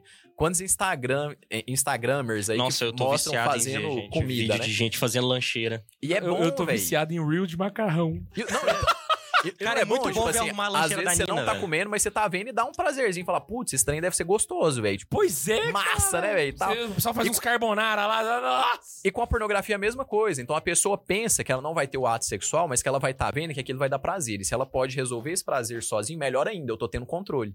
Só porque qual que é a questão que eu falei da privacidade? Você tá lá no seu serviço, viciado em pornografia, ninguém tá vendo seu notebook, seu computador, sei lá. Mas você tá assistindo um Masterchef, tipo, ah, não tô conseguindo trabalhar aqui porque eu tô viciado no Masterchef. Ah, porque eu tô vendo o pesadelo na cozinha aqui, o Jacan cagando nos donos do restaurante. Véi, todo mundo chegar e falar, pô, você tá vendo esse negócio aí? Tá na hora de fazer o relatório. No máximo, você vai fazer o quê? Vai parar, falar, pô, é verdade, né, velho? Desculpa aí, vou voltar aqui. Agora você tá Por lá... mais bom que seja, ele não te prende. Lembra aquele, aquele lance que eu falava de você dá uma esmola pro mendigo, não te vicia? Que você fica Aham. maluco? E, não, e, e o, lance da pornografia, além de ter isso, você ainda fica envergonhado quando alguém percebe que você tá vendo a pornografia, ainda que seja escondido. Exato. Isso é natural de todas Eu já, já vi isso acontecendo em, em ambiente profissional por várias e várias vezes. De o cara tá vendo uma foto que não é pornográfica, é tipo uma rede social, um soft porn. Então é um Instagram, um Facebook, mas tá vendo uma foto e alguém chega e fala: opa, que foto que é essa aí? Ah, não, não. Tipo, só, só passou. E tipo, a pessoa fica sem graça de estar vendo. Então, assim, a gente, querendo ou não, tem esse quesinho de moralidade que às vezes pode ser um pontapé pra gente Que não acaba, né? Com o a sair disso daí, exatamente. Então, assim, é- é, por mais que você esteja, sempre vem um vazio, mas eu vou deixar pra concluir na hora que a gente vai falando de como se livrar. Vai lá, Neve. Só pra terminar os tipos aí, tem ainda a. Eu listo aqui, né? O, pra mim é, é ultra bizarro, né? A questão dos hentai. A hentai é uma palavra japonesa que quer dizer Sim. depravado, tarado. É, os adjetivos em japonês, em sua maioria, terminam em ai. É esse que é o É. tipo do anime? Isso, aí o anime do estilo hentai é um anime pornográfico. E a- a- a- você vê a galera que fica tão viciada nisso aqui, velho, que tem tesão em personagem 2D. Né? Chega nesse nível de doença.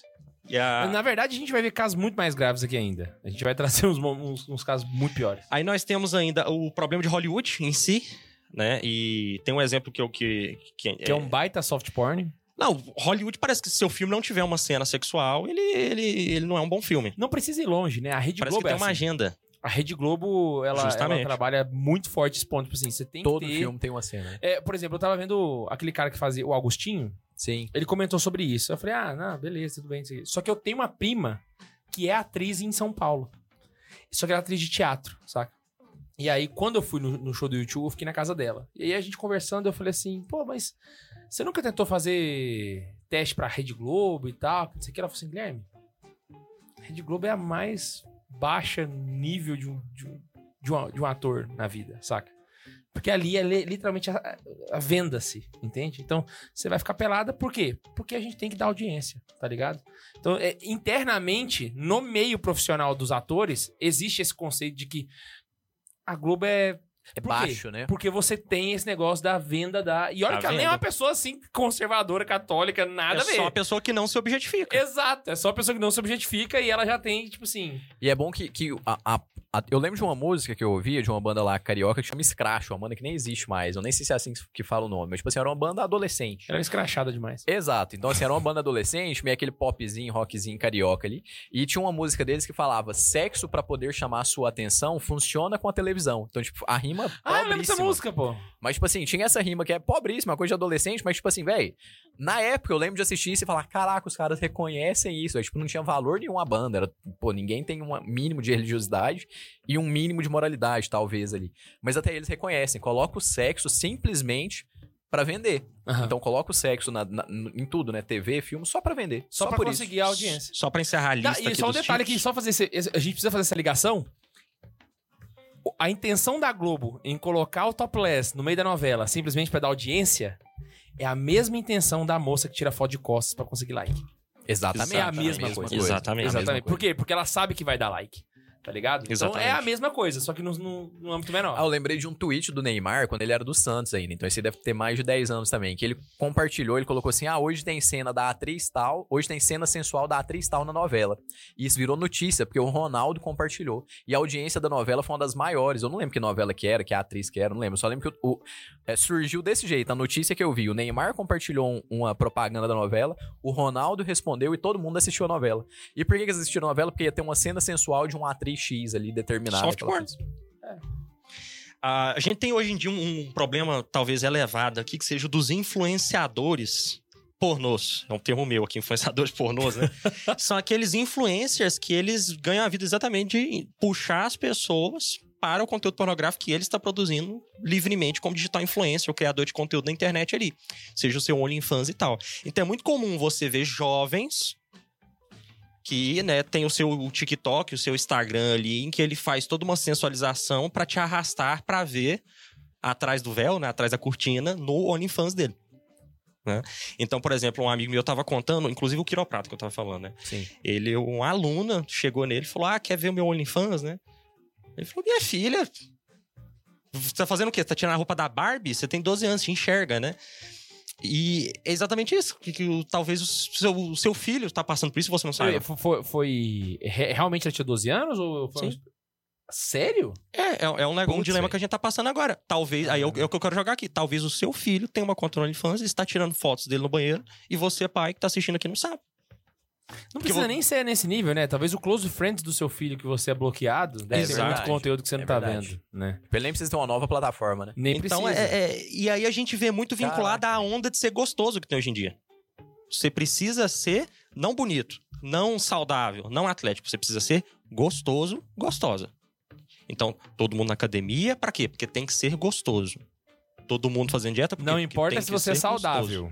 Você tem que ser... Gostoso. de- ver e tá bonito, entendeu? Ser como uma boa peça de picanha pra ser apreciada por quem estiver olhando a partir da vitrine. Então, a, a onda é essa hoje. A gente vê os jovens. Cara, o que eu. Eu dando aula, velho. Os meninos. É, professor, mas. Mas já parou tanto que eu sou forte? Ó, ó, sou mais forte da sala, sou mais bonito, pá, pá.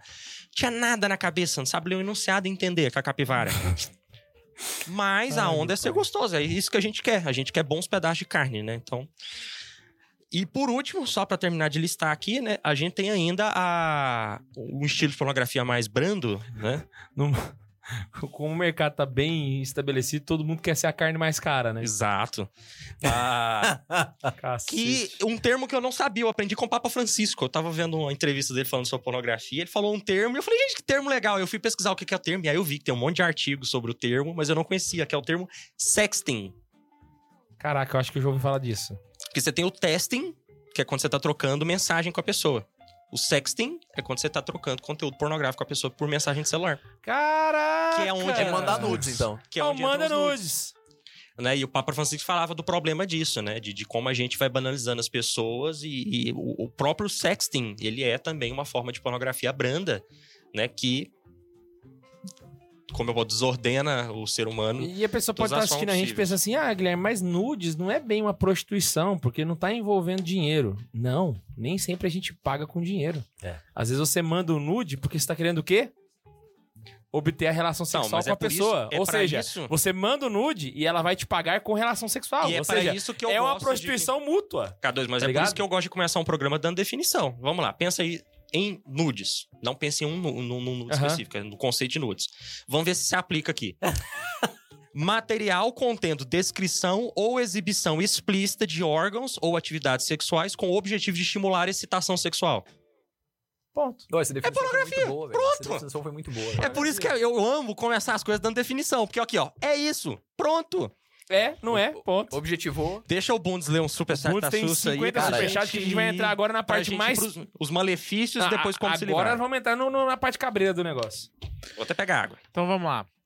A Rafane, deixa eu ver se foi peguei, ela que peguei, peguei. mandou os últimos. Isso. A Rafane mandou pra gente dois superchats. E em um ela retratou uma mensagem, em outro ela não mandou mensagem nenhuma, então eu vou ler um, um comentário dela aqui. E ela mandou assim: Acredite se quiser.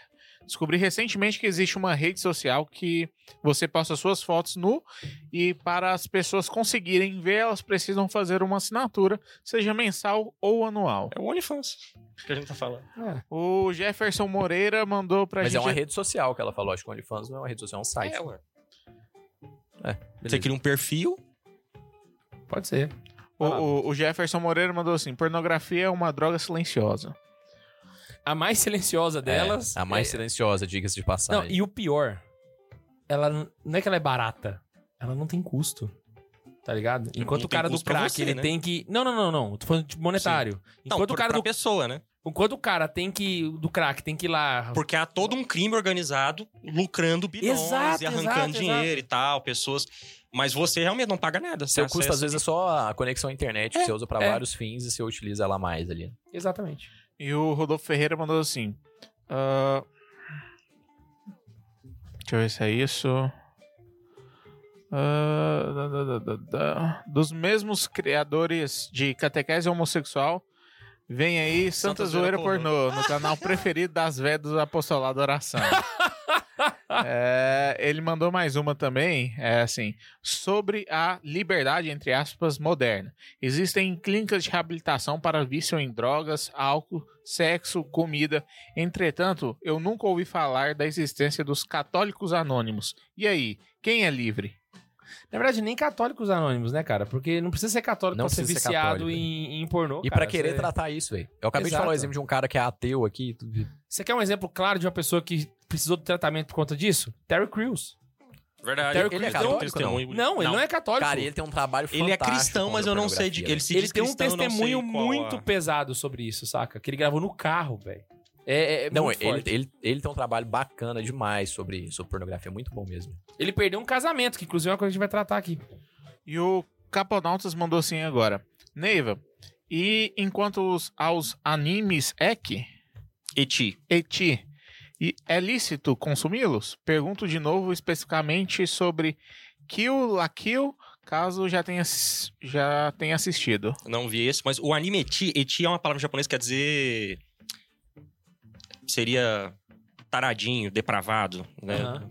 É um pouco. É, é menos que hentai. Hentai é uma pessoa que é. É explícito. É, agora o. O, O Eti é o soft porn O eti é o seu. do- ah, seu safadinho, né? Então, o, a- existem animes que têm uma pegada eti. O que que quer dizer, né? Ele tem em algum momento alguma coisa safadinha ali.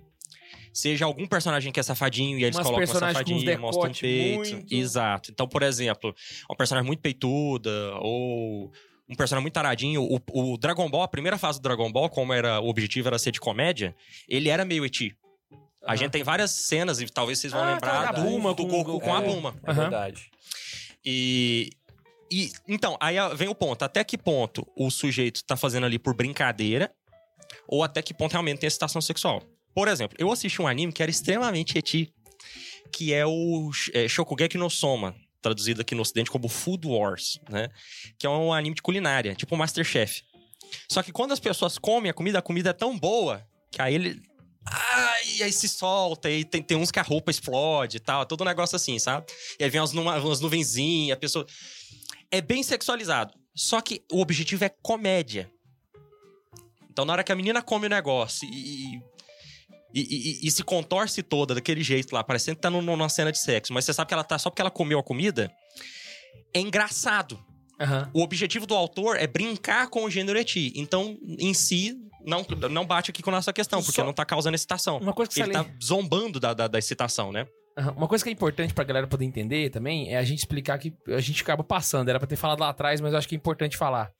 Ah, no caso da pornografia, às vezes, ah, o que é pornografia e o que não é pornografia não é a sua reação àquele conteúdo que vai definir. Não, isso aí a gente falou. É. Mas se é pecado ou não, aí sim. Sim. Então, por exemplo, se você é uma pessoa que percebe que esse tipo de conteúdo, esse animeti, te leva pra isso, aí é não, pecado. aí era, era a conclusão que eu Porque ia vai fazer. lembrar, pra você pecar contra a castidade, a mulher não precisa estar pelada. Ela Não. pode estar de burca. E, inclusive, Tá isso ligado? pode ser um Isso- visto tanta zoeira pra isso você é pecar contra a Isso castidade. é até uma consequência Eu da, assistindo o da pornografia, é. velho. Não, mas isso é até uma co- consequência da pornografia. A gente vai falar disso de novo. Mas eu, eu vou buscar essa. Eu vou pescar isso daqui daqui a pouco. Mas tem gente que sente prazer é, orgásmico, não sei se existe essa palavra aí, mas de ver pé. Então, pô, você vai ver um pé. Tipo, é pornografia? Não. Mas o seu comportamento é pecado? É. É, é pecado. É pecado, velho. Então você tem que saber diferenciar as É, coisas. não, é o ponto que eu queria chegar. O eti, então, em si, ele não é pornográfico. Mas se você perceber que você assistindo tá tendo alguma coisa, aí, aí, pra- ele, aí ele vai Mas- ser pecado mas pra entenda, você. não normal. pode condenar. Católicos não podem ver anime eti. Porque, por exemplo, católicos não podem ver Nanatsu no Taizai. Que tem um monte de cena eti lá pra caramba, que o Meliodas é um tarado. Não, o Mestre Kami, do Dragon Ball, eti pra caramba. É né? verdade, velho. Ah, você não pode taxar isso. Mas se te faz mal, aí não veja. Né? Exatamente. Então, acho que Aí você sempre importante. inclua a sua autoavaliação nesse, nesse sentido. O exame de consciência é algo que você deve fazer não somente na fila da confissão. Você tem que fazer 24 horas por Exato. dia. O bem ou mal é objetivo. Mas de- no campo da sua consciência tem também, né, o, o, o- As suas a- circunstâncias. é, as suas circunstâncias. Então, é- Vamos falar dos malefícios? Vamos falar dos malefícios. Acabou aí o superchat? O... Tinha mais um pra falar. Não, o Rodolfo, ele tem- é, completou aqui o superchat que ele falou sobre os católicos anônimos, né? Ele falou assim, só pra completar o superchat, fala dos católicos anônimos no sentido de que a igreja é acusada de ser opressora quando o que oprime é o pecado. Exato. Ninguém se, ven- se vicia é, em ser cristão. Exatamente. É o que o Neivo fala. E olha só pra você ver que interessante como que a gente tava falando aqui da questão da audiência e tal, que não sei o que, né? Esse hoje está sendo o episódio com a maior audiência ao vivo do Santa Zoeira. Tô certo, Bundes? Está Só por causa do Tá conteúdo. certo, tá tá vendo aí, ó? Você manda um santo Não, sexo chama pornô, muita atenção, O pessoal, todo mundo entrou esperando ver o Ian só de gravata. Sexo, tipo, Inclusive, levanta aí, hashtag OnlyFans do Ian. Todo mundo levanta aí a hashtag. Misericórdia, cara. Seguinte, do nada, assim, velho, de graça. É velho. bom, né? É o que vocês fizeram comigo no episódio passado. É bom, né? o documento da igreja que o Neiva cita, ele dá vários malefícios, né? Então ele, ele coloca em vários parágrafos esses malefícios. Todos eles não são baseados em conceitos católicos, mas sim de conceitos psicológicos. Exato. Né? O catecismo está só. é, re- o catecismo não. O documento está só repetindo o que a psicologia fala, certo? O que, que eu fiz? Eu tomei a iniciativa de ajudar a pessoa que está em casa e eu elenquei essas- esses malefícios em quatro fases de vício. Certo? Que vai da fase 1, que é a fase mais branda do vício, até a fase 4, que é a fase mais pesada do vício. Aí eu não fiz Certo? isso, a gente vai ter um choque aqui de, de, de, de, de, de- Logo que for falar, mas a gente dá um jeito. Vamos assim, eu vou passar as minhas quatro fases, aí depois você só salienta o que, que eu não falei, pode ser? Pode ser. Antes E eu- disso, eu vou deixa eu colocar só no final, começar então. com o fato mais evidente, né? Qual é o maior malefício? Eu já queria já jogando, com, chegar com o pé na porta, né? Qual é o maior malefi- Mas não malefício manda da spoiler não, pornografia? porque tem um... Calma. Ah, tá, vai. Qual é o maior malefício da pornografia? Pornografia é pecado. Ah, sim, sim, claro, claro, claro. E quem disse isso? Bom, o Deus. Né? Então a gente pode ver aqui em Mateus capítulo 5, versículos 27 e 28. Ouvistes o que foi dito, não cometerá- cometerás adultério. Eu, porém, digo-vos que todo aquele que olhar para uma mulher, cobiçando-a, já cometeu adultério com ela em seu coração. Né? Então, a- a- acho que aqui a gente já deixa o primeiro malefício. No Mas- Deuteronômio também... Como não estamos falando Não cobiçar a mulher do próximo. como não estamos falando só de. Não, que repara, como Cristo. Gente, Cristo é muito sagaz, né? Se você olhar para uma mulher cobiçando-a, você já pecou no seu coração. Reparou que como aqui encaixa perfeitamente a descrição de pornografia? Se você olhar para uma pessoa cobiçando-a, você já se deitou com ela no seu coração. Na sua mente. E é, Ou bom, é bom ver seja- a diferença. É genial! Eu- Ah, não, eu falar, é bom ver a diferença dos verbos entre o ver e o olhar. Então, o ver não é pecado. Porque a gente tá no mundo, então assim, não é, É que, não é aí todo tem a- mundo o problema da pessoa que tem medo de ver, né? Nossa, eu vi uma mulher pelada. Exato, velho. Tipo assim, não, e não necessariamente a mulher pelada. Às vezes eu vi uma mulher mal vestida Não, não, na eu rua. falei pelada no sentido Então, tipo, que eles eu vi. falam, né? Eu vi, não é pelada. pecado, você simplesmente viu. Viu, desviou o olhar. Beleza, do mesmo jeito que você vê um mosquito entrando, você fecha o olho, o mosquito bate na- ali do lado, mas não entra no olho. Ver não é pecado. O que é pecado? É você olhar. É Olhar. você ver e calibrar o olhar. Então é o que Cristo fala. É Exato. você ver e cobiçar dentro do seu Olhar e coração. falar, olha, e Então, por exemplo, aquela- São José Maria, ele tinha uma, uma é, mortificação que ele fazia, que era de não olhar nunca. E não era só sobre pornografia, a gente sente prazer com outras coisas. E ele mortificava até o prazer de, às vezes, ver um pôr do sol que era bonito, talvez, sei lá. O cara tá em um grau mais elevado de santidade. Então, pô, o pôr do sol tá tão bonito, eu vi. Não vou olhar por, pra oferecer isso daqui pelas almas. Tipo, alguma coisa do tipo. Aham. Então, até esse não olhar pode ser até uma mortificação também nesse sentido. E a fuga, a fuga do pecado fica mais fácil nesse sentido, né? Então É, você pode pegar Tá, eu- comida, eu, por coloquei exemplo. como uma dica aqui nos remédios. Botaram aí, sei lá, um prato muito bom, você quer comer mais. Minha avó sempre falava, né? Sai da mesa. Levanta e sai da mesa. Que você para de comer. Entende? Então, realmente, você ter aquele estímulo ali, saca? Oh, beleza, cara. Na hora que eu ver agora você repetindo, eu vou falar, K2 sai da mesa. Coitado, velho. Pega uma coisa ali, só pra eu ir marcando aquilo que você for falar, eu vou fazendo um check aqui então. Aqui, ó. Que eu não quero deixar passar. Nessa que é caneta isso? aí. eu não- Caraca, pô, pô. Não, não, pega não. Pega a caneta. Não, eu não tenho fundo salarial pra usar Eu caneta. Não, pera, não, eu não, não, não, não, não, não. ela, cara. Caraca, velho. Eu não tenho pis pra usar isso aqui. Caraca, chique de bola. Pode deixar Nossa aqui, senhora, é Obrigado, até obrigado, pesada obrigado. ela. Então é o seguinte, eu vou pegar as fases, tá bom? A ideia é ajudar você a fazer um exame de consciência em casa também, tá bom? Essas fases foi eu que montei, tá bom, gente? Então isso não substitui uma ajuda de um diretor espiritual ou até de um psicólogo, talvez seja o caso. Aí aquele joia? meme assim. Fontes. Não foi preciso. Eu só queria dizer antes de começar aqui, tem duas hashtags que, foi, que subiram aqui, tá? A primeira é OnlySantos do Ian. Only antes, adorei, velho. E a segunda é vai dar namoro com, com Neiva. Então levanta a hashtag aí, Only Santos do Ian. E a terceira, foco no que estão subindo aqui agora, é K2 sair da mesa, tá, K2? K2 sai da mesa. Caraca. Seguinte, olha, então eu coloquei por fase, beleza? Foi bom demais, velho. Só pra poder explicar para as pessoas. Eu coloquei por fase, tá bom? E em cada fase eu coloquei um agrupamento de malefícios do da pornografia, né? Aí você identifica até onde você vai, tá joia? Ah, lembrando que aqui eu só tô falando de vício, tá bom? Então a pessoa que consumiu uma vez, teve aquela vontade e não voltou, não conta, tá bom? Então aqui a partir do momento, então a pessoa começou a consumir a, a- a pornografia, consumiu uma vez, duas vezes, O consumo recorrente, não simplesmente o contato. Porque contato Isso. com pornografia, 100% das pessoas vivas no mundo hoje tiveram. já tiveram. 100%, exatamente. não tem ninguém. Hoje fala, em "Ah, não, dia, Então, uma pessoa que no mundo hoje que não teve contato com pornografia, mentira, teve. Se ela não buscou, se ela não consumiu, alguém viu, Ah, mostrou. não sei. Ou cara. então ela é um tem aquele índio. pessoal que Ela é um cresce índio dentro na- daqueles monastérios, naquelas ilhas lá do, do, do Oriente. Véi, até ele, sempre tem um... Não, de- você viu que, que Jesus de 12 teve um morreu um pouco tempo atrás um cara que nunca tinha visto uma mulher na vida? Ah, ele viu pornografia homem, então. Não, cara, velho. Tira a santidade Não, coitadinho, não é um monge não. ortodoxo. Dá errado tadinho. em todo Vamos lugar. lá, então. Ah, primeira coisa que a pessoa tá lá consumindo, né? Em que momento você começa a perceber que tá a primeira fase do vício, né? Começou o vício ali. É quando a pessoa começa a incluir no seu comportamento atitudes que ela viu na pornografia. Isso pode ser incluído através da fala, através de atitudes, um abraço ou etc, né? Isso começa a instigar você na sua forma de pensar. Então você está começando a tá, é, talvez querer sentar mais perto de alguém porque a pessoa tá com certa roupa, entende? Então ali começa o vício, né? Segundo, que tem a ver com o primeiro, é a exploração do indivíduo. Você começa a enxergar as pessoas para o fim sexual. Entendeu? Então, por exemplo, o rapazinho que já tá usando, consumindo pornografia, ele já tem contato com as pessoas, ele convive com as pessoas com base nisso. Entende? Então ele começa a prestar mais atenção somente naquelas moças que estão com a roupa diferente ou que já tenham já se desenvolvido sexualmente, e isso começa a participar do comportamento dele no dia a dia, certo? Mas aí é somente interno. Então é o começo do vício, tá bom? Fase 2. A gente começa agora a inicialização da infantilização das relações humanas. O que, que a pornografia faz? Ela bloqueia o amadurecimento da pessoa. Por quê? Porque Cara, isso é verdade. quando a pessoa ela tem muito contato com a pornografia, o que, que ela tá fazendo? Ela tá tendo uma relação social sem de fato possuí-la. É a mesma coisa daquele cara que. Você sabe dirigir? Sei, no GTA. Tá ligado? É, é- é um ponto que eu elenquei aqui, né? Porque você perde a noção da realidade, Exato. da vida como ela é de fato.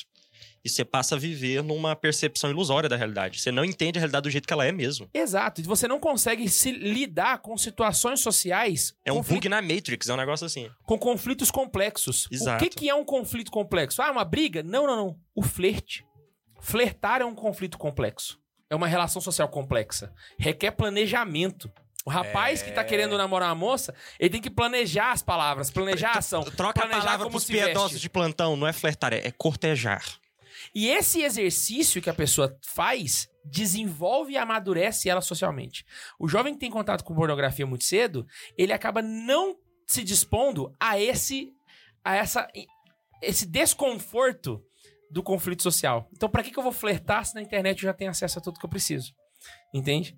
E aí, essa infantilização, ela vai caminhando pro resto da vida. Então, você tem adultos muito infantis. Porque eles não desenvolveram relação. E aí, por exemplo, quanto mais velho vai ficando, né? Menos relações ele vai tendo. Então, por exemplo, suponha um. um- um- É, é muito nítido, né? A- o rapaz que casa, certo? Nos primeiros anos, assim, um, dois anos de casado, e o rapaz que tá noivo. Você já percebe uma diferença muito grande Muito, é. de um homem que tem do- dois anos de casado e um cara que tá noivo. A diferença dos dois é de três anos. Porque talvez o cara vai casar no mesmo ano ali, tá noivo, e o outro tem dois anos de casado. Só que esses dois anos de convívio com a, com a esposa já proporcionou um amadurecimento muito elevado. Então, Sim. a pornografia, ela bloqueia esse amadurecimento. Então, você vira um eterno crianção ao longo da vida. Certo? E, assim, eu- não sei se existe uma relação, mas eu estou fazendo aqui na minha cabeça, né? Fonte pra que fonte? Mas é engraçado que, exatamente com o avanço da erotização, se avança o caso de homens arrões de 40 anos que moram com a mãe. Saca? Que vive lá e tal, aquele É, crianção e etc. Né? Cadê essa coisa que você falou, né? O sujeito não vai querer ir atrás de de alguém porque ele tem a satisfação toda dele no Exato. quarto dele. Exato. Essa relação com o sexo vai acabar desenvolvendo também uma dúvida sobre o caráter familiar da sexualidade humana. Porque você tá tão acostumado na relação sexual fora da- do casamento, e aqui eu realmente estou falando fora do casamento, é igual uma pessoa que comete um adultério, igual uma pessoa que comete uma fornicação, é uma relação sexual fora do casamento. Ela acontece tão frequentemente que você começa a dissociar a relação sexual do, do seu fim unitivo e procriativo. Então, Exato. você conviveu tanto com aquela atividade sexual que pra você aquilo é o normal do sexo. Então você começa a separar o sexo do seu fim propriamente dito. Então você tem essa, essa dúvida com relação ao caráter familiar. Essas duas coisas, a infantilização e essa dúvida, são a fase 2. Certo? Fase 3. Aí aqui a gente começa a ficar grave. A partir daqui, é, não é só direção espiritual aqui. A partir daqui a gente já tá falando de pessoas que precisam de tratamento profissional, né? A primeira delas é, de fato, a criação de dependência como uma droga, certo? A pessoa, ela literalmente perde to- o total controle de, do seu autodomínio. Então, ela não consegue, por exemplo, deixar de consumir, talvez por mais de uma semana, e ela sempre volta a cair nesse pecado. Ela não tem o domínio daquela situação. E ela não consegue sozinha sair dessa situação. Então ela literalmente perdeu a liberdade dela. Então é uma dependência psicológica do cérebro. E dependendo do nível de, de, de, de- vício, a pessoa ela pode chegar a ter crise de abstinência. Como não é uma dependência química, como da cocaína ou da heroína, né? Mas é uma dependência psicológica, vai ser uma, um- uma abstinência leve, né? Mas casos de mau humor. Uma pessoa que, ah, vou fazer um propósito de não assistir pornografia, mas com uma semana ela tá xingando todo mundo, ela tá brava, porque ali já há uma dependência. Nesse caso ali já não é mais direção espiritual, ali é preciso de um psicólogo mesmo pra poder fazer o tratamento disso. É, é- é- é porque o, o consumo da pornografia, ele faz uma descarga de dopamina no cérebro. Exato. Assim como a utilização de uma droga, né? Então, o, o, o, o não mais consumo de pornografia gera essa carência de dopamina que o cérebro quer. Exato. E aí ele vai te mandar todas as formas sinais de que ele quer aquilo de novo, né? Então, irritação, falta de sono. Eu listei aqui alguns. É... Cadê? Distúrbio de atenção, né? Em alguns casos até depressão. Sim, sim, e ansiedade. Ansiedade. Inclusive, a pornografia é um dos grandes causadores de crise de ansiedade e de disparo de ansiedade nas pessoas. Exato. Né? Eu, anotei, Pessoas- eu, eu anotei alguns sintomas, mas nesse sentido, assim, mais visuais, assim, mais pessoais, né? Então, desde o começo pra frente. A hora que Aham. você terminar, eu vou, vou passar alguns que para complementar. Só explicando para como é que funciona na cabeça das pessoas, o nosso cérebro ele tem uma, um dispositivo de recompensa. Como é que funciona? Se você. o- Antigamente o homem precisava comer, né? Na Idade Média. Ou, Na Idade Na- Média. na- na- na Idade das- Os gregos não precisavam, tá? Foi a Igreja Desculpa, Católica desculpa. que inventou isso. na Idade das Pedras, né? O homem precisava comer. Então o que, que ele fazia? O corpo des- desenvolvia esse desejo pela comida, certo? O, o homem ia até uma macieira, por exemplo, pegava a maçã e comia. Isso gerava um prazer nele. Isso. Por que, que o cérebro dá essa recompensa do prazer de comer? Pra estimular para que o homem casse novamente no dia seguinte. Falou, isso aí é bom, faz de novo. Então isso aí é realmente assim, você precisa disso pra viver. Então eu vou dar uma recompensa em dopamina pra você, pra que no dia seguinte você volte a caçar. Porque eu preciso que você casse pra comer. Isso é tão pra- pra interessante viver. que, que também está atrelado ao sentido de conservação da espécie. Quando nós ajudamos alguém e a pessoa nos agradece, o, o nosso cérebro faz a mesma descarga de dopamina. Ele fala, nossa, isso é Exato. bom, faz de novo. Faz de novo. Com o sexo é do mesmo jeito. Por quê? O seu, a sua natureza humana entende que ela precisa se preservar. Por isso que nós temos o prazer sexual. Pra que o nosso cérebro diga pra nós: ou faça isso novamente, porque eu preciso de prole, Pra que a, a minha natureza continue existindo. Quem tava na aula sobre homossexualidade vai lembrar de eu falando sobre o fim último das coisas, né? Então, Kyle é muito nisso daí. O que acontece? Com a pornografia. Então, nós gravamos no nosso cérebro que o ato sexual é algo bom que deve ser repetido.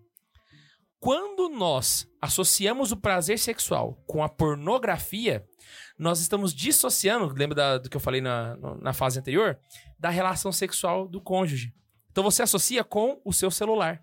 Você dribla o seu cérebro. Dribla o seu cérebro. Só que tem uma coisa. Porque o seu cérebro tá mandando a descarga porque ele tá achando que você vai procriar. Enquanto, tá enquanto a relação sexual sadia, você precisa de outra pessoa, então depende da disponibilidade da outra pessoa, do desejo da outra pessoa, requer um conflito social complexo, que é, e quando você casa não passa, tá? Você continua tendo que flertar e fazer essas questões. No celular é muito mais fácil.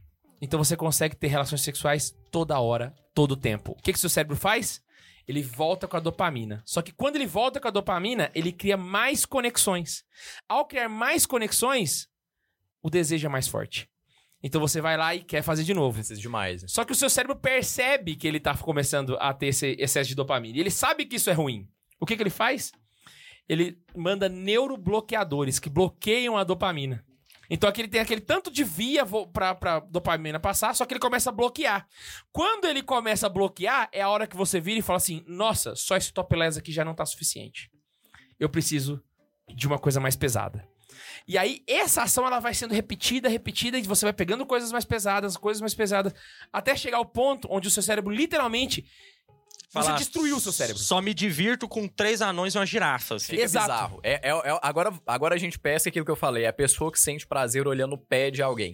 Exato. Tipo assim, é de sentir prazer mesmo, não é de achar bonito e tal, é de sentir prazer orgásmico, né? Que foi a palavra que eu falei. Nesse momento, você literalmente destruiu o seu cérebro. Destruiu. Ou seja, uma coisa que era santa, querida por Deus, desejada por Deus, para pro seu bem, pra sua saúde, pro seu fim último, você desvirtuou a ponto de destruir aquilo. Você criou fetiches que são bizarros, foi a palavra que eu anotei aqui. Eu Exatamente. também anotei essa palavra, bizarro. Na verdade, usei bizarrice.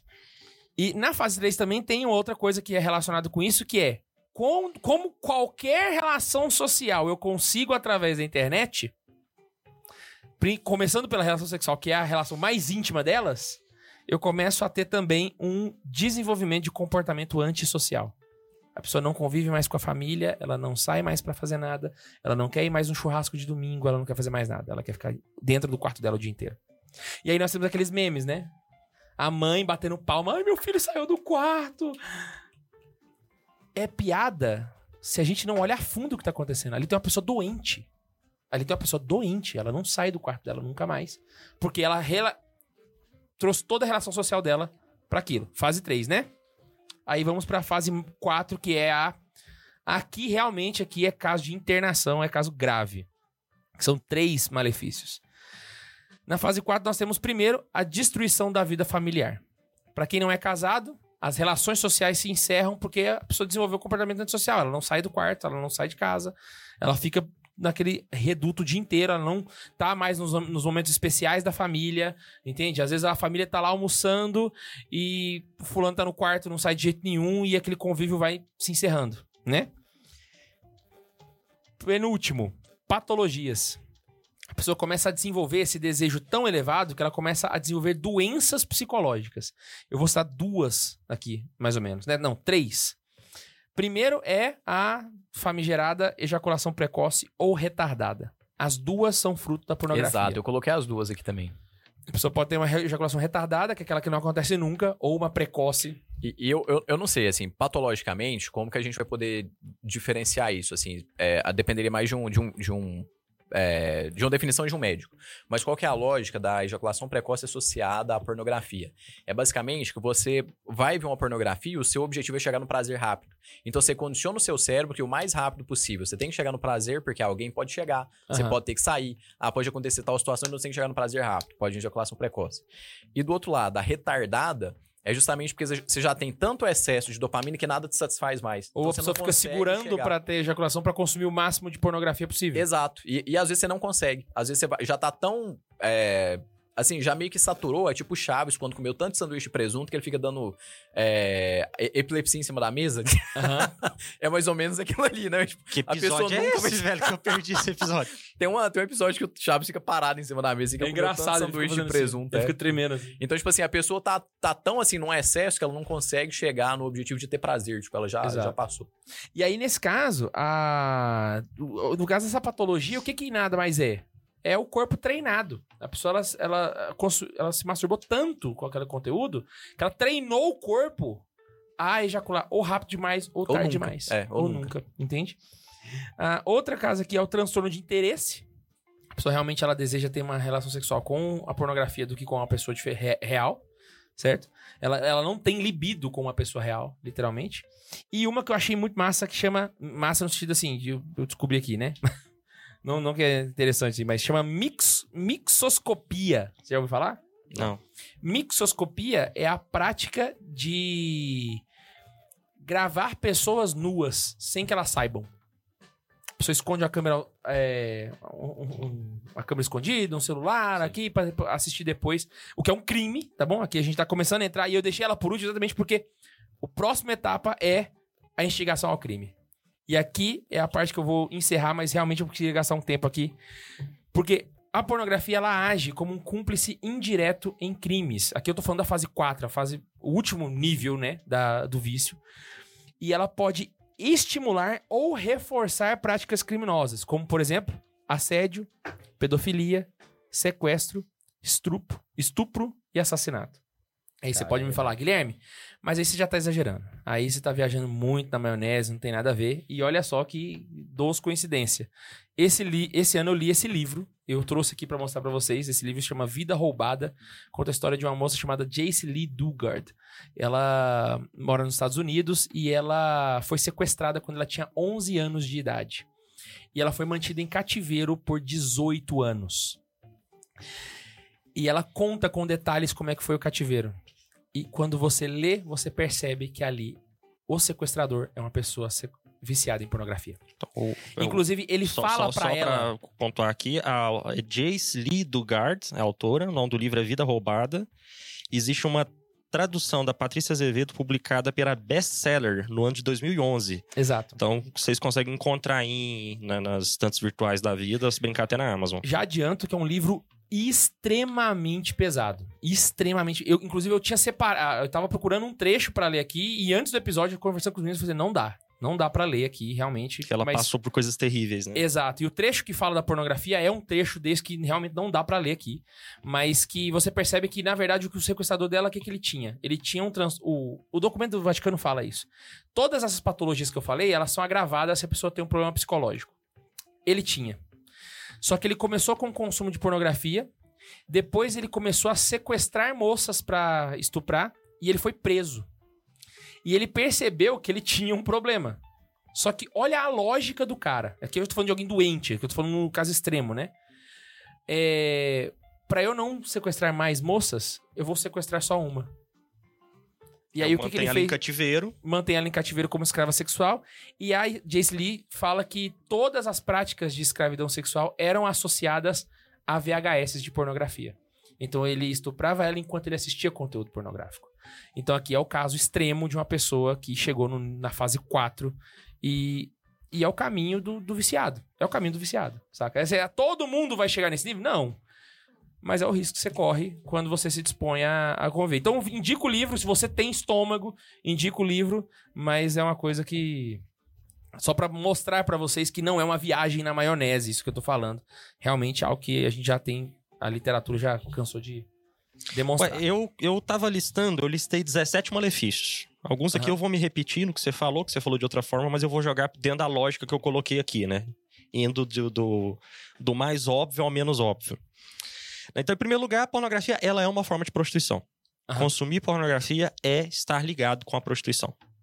Né? Você está pagando para ter, pra, por ter um prazer se- sexual com alguém. Por mais que você não esteja pagando, o dinheiro está chegando, você está movimentando um mercado de prostituição. De atores pornôs, de grandes produtoras pornográficas e por aí vai. E que tem uma alta taxa de suicídio. Exatamente. O número de atores e atrizes pornôs que se suicidam por ano é elevadíssimo. Não, e, e é terrível a vida. Uma vez eu vi uma matéria, eu não sei onde eu vi, porque eu até procurei de novo pra trazer. Que era um testemunho de uma pessoa que, que tinha sido ator pornô, ela contando as coisas que eles passam. Então, por exemplo, a maioria das cenas dos filmes, ele, ele conta, né? Ele ou ela, não vou lembrar quem era. é, são falsas. Eles faziam em vários takes, né? Então, por exemplo, tem aquele filme de uma hora, não quer dizer que aquela relação sexual durou uma hora. Né? Se fazia em vários takes, o suor era de borrifar, Igual as fotos do McDonald's. tinha que pausar pra, pra eles dar. Eles tinham crise de riso, de nervoso na situação que tava lá, então tinha que pausar. Então, assim, não é um trabalho agradável. E a pessoa está metida naquilo dali por toda uma questão monetária, financeira que a obriga a estar ali, entende? Então é, é, é, é uma situação terrível e é realmente um mercado de prostituição. É, se é prostituição, a gente também pode colocar que é uma forma de adultério e é uma forma de fornicação né? Você está tendo relações sexuais fora do casamento. Se você ainda não é casado, você está fornicando. Se você já é casado, você está adulterando. Então, você está traindo sua esposa? Sim. Seja a esposa atual que você tem, seja a sua futura esposa, porque você não casou ainda. Né? Uma vez eu ouvi de um sujeito um negócio muito legal, que ele disse assim pra mim: Carlos, eu sou extremamente feliz com a esposa que eu tenho. Porque eu nunca tive outra. Eu nunca me deitei com nenhuma outra mulher. Então, ela é a experiência que eu tenho. Então, eu não comparo ela com nada. Ela é o que eu tenho. Pra mim, é muito mais fácil ser fiel a ela, porque ela é o que eu tenho. Eu não fico comparando, querendo Ela é a que ela única, seja outra né? coisa. Ela é única na minha vida. E eu nunca vi tão bem resumida toda essa ideia da- da- da- do, do namoro, do escolher esperar e tal, do que essa declaração, né? E eu falei, nossa, eu precisava trazer isso. Outra coisa que eu vi no site de um padre careca aí, que eu achei interessante, é uma pron- é, o- o- a pornografia também está vinculada a ela a pronúncia blasfema do nome de Deus, né? Então você você não peca só no, no sexto mandamento ali, mas de brinde você peca ah, no segundo, né? E no nono. é, ao tomar o nome de Deus em vão, porque realmente o, o quanto se fala ali, né, de oh my God, oh meu Deus, minha Nossa Senhora, quantos nomes santos são dizem naquela naquela blasfêmia? Caraca, Minha cabeça explodiu na hora que eu li isso. Falei, olha só que sagaz essa equipe desse padre careca, gente. É, outra coisa também que a gente pode listar aqui é a cultura da contracepção, né? Toda essa cultura, com todos esses mil métodos contraceptivos que nós temos aí, desde o coito interrompido até camisinha anticoncepcional, DIU, tudo isso está vinculado com o meio pornográfico.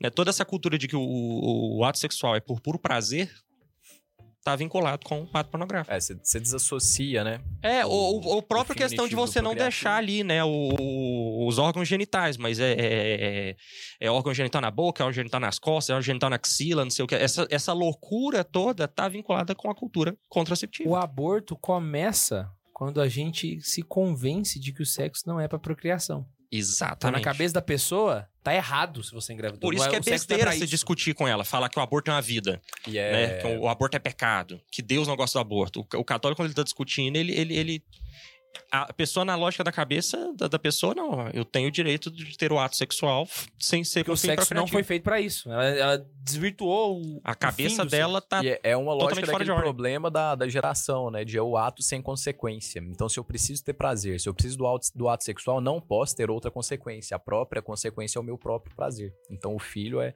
é ser uma nova consequência. Não pode, tem que tirar isso daqui. E você já se acostuma a não ter consequência quando tu- você quer o prazer, você puxa o seu celular, entra ali, tem a sua Exato, e aí satisfação. sozinho, exatamente. Você tá alcançando prazer, você tira até a mulher. Então você não precisa ter uma. Você não precisa nem ter uma possível consequência. Você não precisa ter a consequência nem de ter outra pessoa, uma consequência emocional, afetiva, alguma coisa do tipo.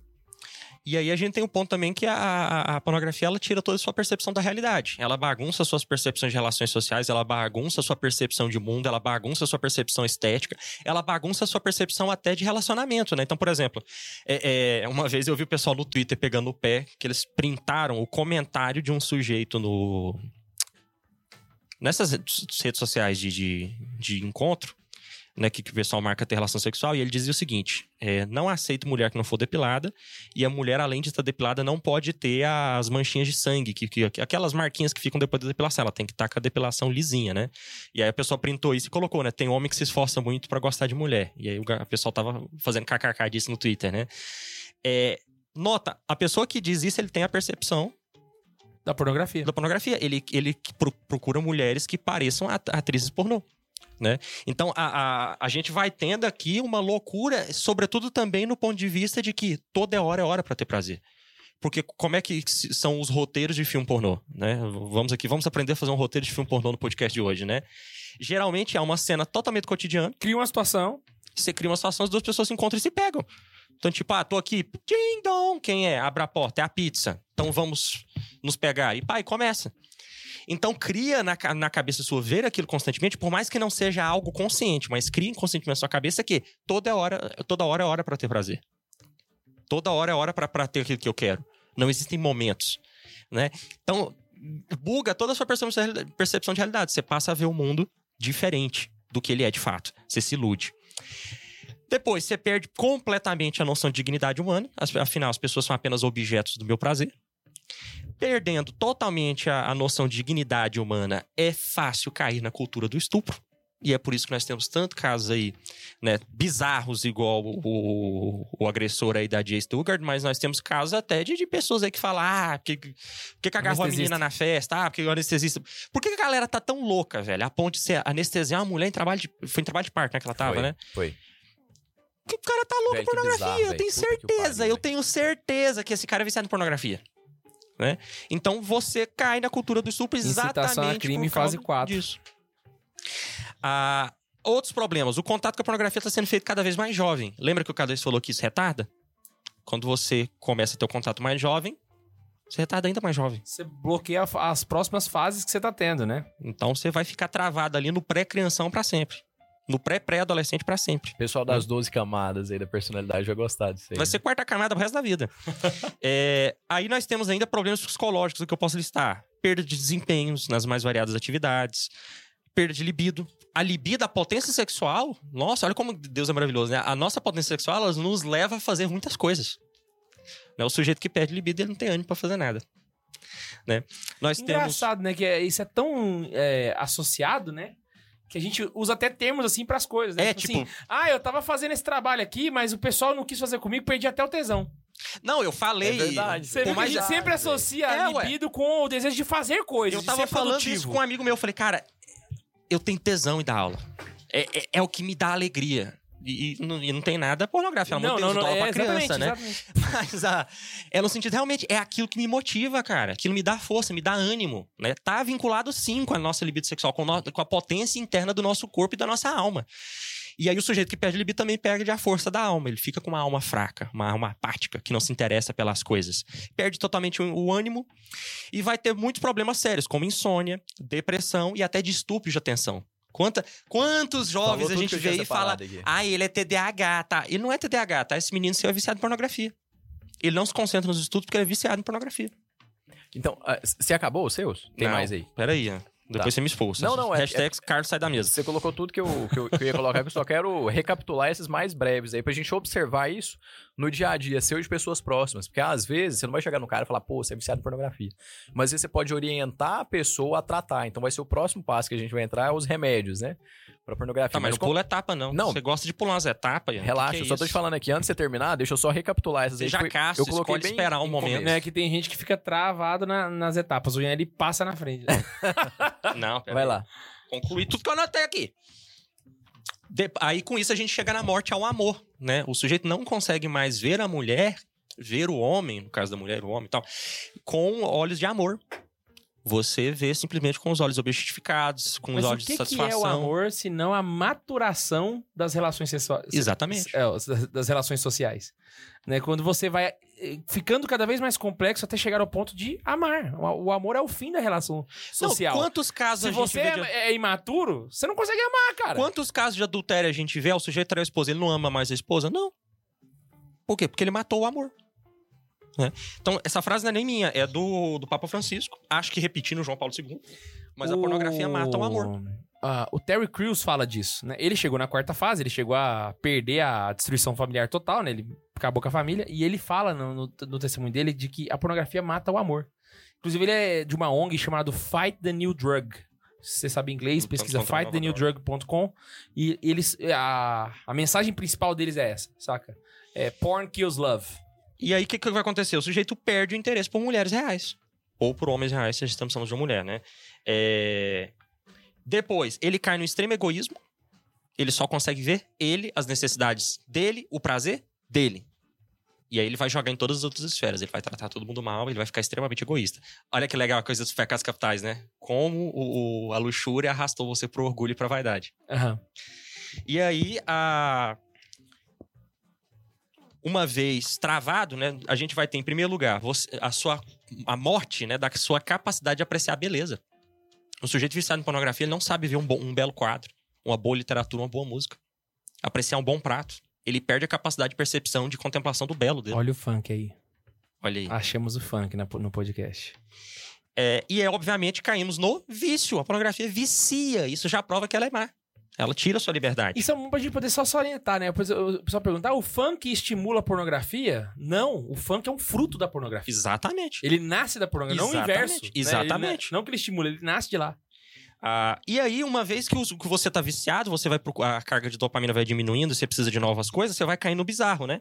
Então, pessoas que começam vendo um simples filme, um filme pornô heteronormativo, né?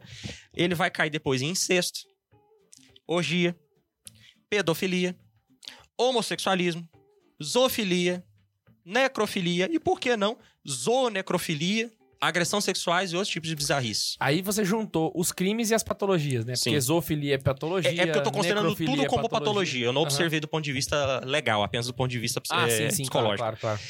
E aí é muito interessante, porque tem muitas pessoas que se perdem na, na sua afetividade e se consideram homossexuais, se consideram bissexuais, se consideram pansexuais, pega a bandeira aí com todas as letras do alfabeto, e na verdade ela tem uma falsa percepção da realidade. E aí fica, não, eu sou gender fluid, porque muda. Não, não é que muda, é a sua, sua- é você que tá se afundando na pornografia A e tá mudando a sua tá percepção. destruída completamente. Ela tá afundando, não tá mudando, ela não tá fluindo, ela tá afundando, minha cara. Você não é gender fluid, você é gender. É, é, é, é, Falling, é gender é- é- falling. É, é gen- gender deeper, assim, você tá naufragando aí.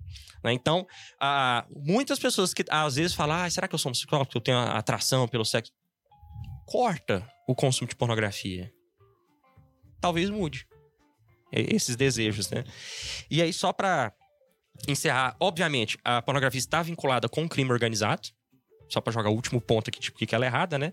Mas apenas pra vincular aqui no, no documento do Vaticano, Pornografia do Vaticano, ele, no número 17, ele diz o seguinte: no pior dos casos, a pornografia pode atuar como agente de incitação e reforço, um cúmplice indireto em agressões sexuais graves e perigosas, tais como a pedofilia, os sequestros e assassinatos.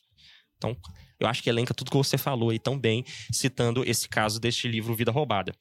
Mas, por fim, só para colocar um caso aqui, o, o- e é até interessante essa questão de querer sentir o, o prazer, né? Que nós vemos isso nas produções ho- hollywoodianas, né? O- Tem que fazer aquela cena que impacta. E o Aldous Huxley faz uma coisa fantástica no Admirável Mundo Novo, em que os personagens comentam que eles têm o cinema de, de múltipla realidade, é um 3D plus, sabe? Que você sente tudo. Porque eu, eu quero sentir, né? Então tem a poltrona que você encaixa os dedos na poltrona e ela faz você sentir tudo. Então na hora que o ator passa a mão na cortina, você sente o áspero da cortina. Na hora que vem um vento, você sente o vento, sabe?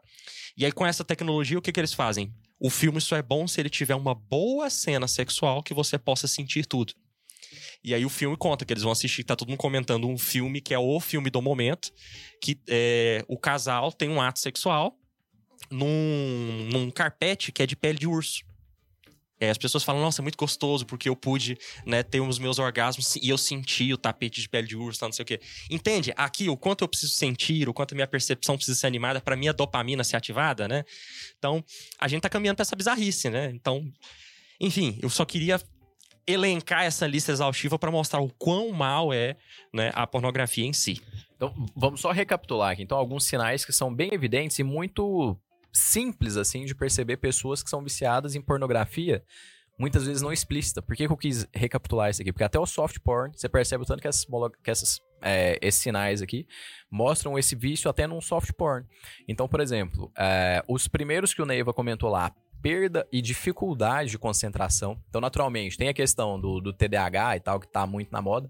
Uma questão alimentícia pode impactar a pessoa. Então, uma pessoa que tá sempre ali com alimentação ruim, não faz atividade física, naturalmente ela vai ter mais dificuldade de concentrar. O sanguíneo tem dificuldade de concentrar. Então, não é só o K2 isso. tem dificuldade de Mas a perda e a falta de concentração, a dificuldade de concentração também está muito relacionado com a ansiedade que vem pela vontade de voltar a, a, a, a- a consumir né, a pornografia.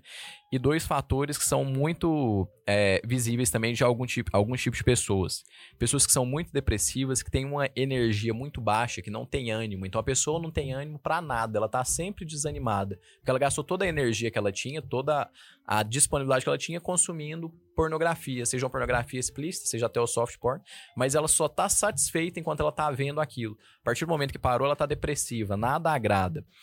E além disso, também a questão da, é, do que o Neiva já tinha colocado ali de atração pela, pelas pessoas e tudo, mas não é, no sentido de, de sentir mais atração, mas sentir cobiça e desejo só pro fim sexual. Então a pessoa vem te cumprimentar, às vezes o cara já vem ali pensando que vai acontecer alguma coisa e tal. Isso daí é um, é um exemplo clássico que você já passou desses três primeiros Não é nem a mostrei, expectativa ou a né? esperança, mas a fantasia. A imaginação. É, foi só um abraço. Mas o cara utiliza daquilo pra fantasiar coisas e, ou seja, qualquer rela- mínima relação já é.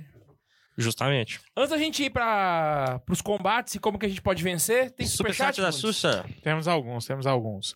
A Elisa Oliveira, lá dos Estados Unidos, mandou 5 dólares pra gente aqui. Oi. Ô, dólar, gente. louco, velho. E, per- e colocou E assim. tá aumentando o número de caroneiros americanos, hein? E colocou assim. Tá Pergunta, todo mundo fugindo aqui, né? É. pergunta idiota, mas pertinente. Mulher amamentando, gera gatilho pornográfico? Se a pessoa tiver uma sexualidade destruída, sim. Só pra gente Não pelo ato em si, é o Não a o pessoa ato em que é si, perturbada. a pessoa que é perturbada, entendeu? Então, assim, se a pessoa ela é, ela tem uma doença, assim, se ela- não é que ela tem uma doença, se ela tem já a sexualidade muito ferida, muito destruída, vai despertar o gatilho sim, saca? Mas aí não é culpa da mãe, é culpa do, do cara, do louco. né? É. do louco. O Iago Martins Otaku. É, O Iago Martins mandou mensagem. Valeu, louco. Toda Realmente, vez, velho, essa tremo tudo, né, que eu pornografia. ela- o Iago Martins Otaku mandou assim: hashtag volta a hora do chá, barra beijo bundes. que isso, hein? Tinha que ser do Iago Martins, né? Ave merda. É, a Elisa Oliveira mandou outro, outra mensagem pra gente, mandou 2 dólares, né? Uns 300 reais. E, e mandou assim: que episódio mais triste. Realmente. É, esse é o episódio, um episódio, mas muito útil. Eu vou contar a de piada depois, então. Pra, E pra o. Carlos Alberto de Souza, é, que foi o rapaz que o Neiva. né? Isso, É que o quase homônimo do Neiva. Isso, ele falou assim: obrigado por ler meu e-mail, não consegui assistir o episódio, é porque eu estou trabalhando, porque estou no trabalho.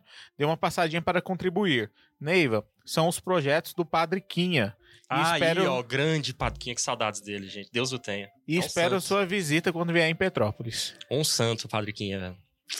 Maravilha. Eu tive a oportunidade de acompanhá-lo durante uma Semana Santa, velho. Que homem sensacional. Foi, a morte dele foi algo muito triste.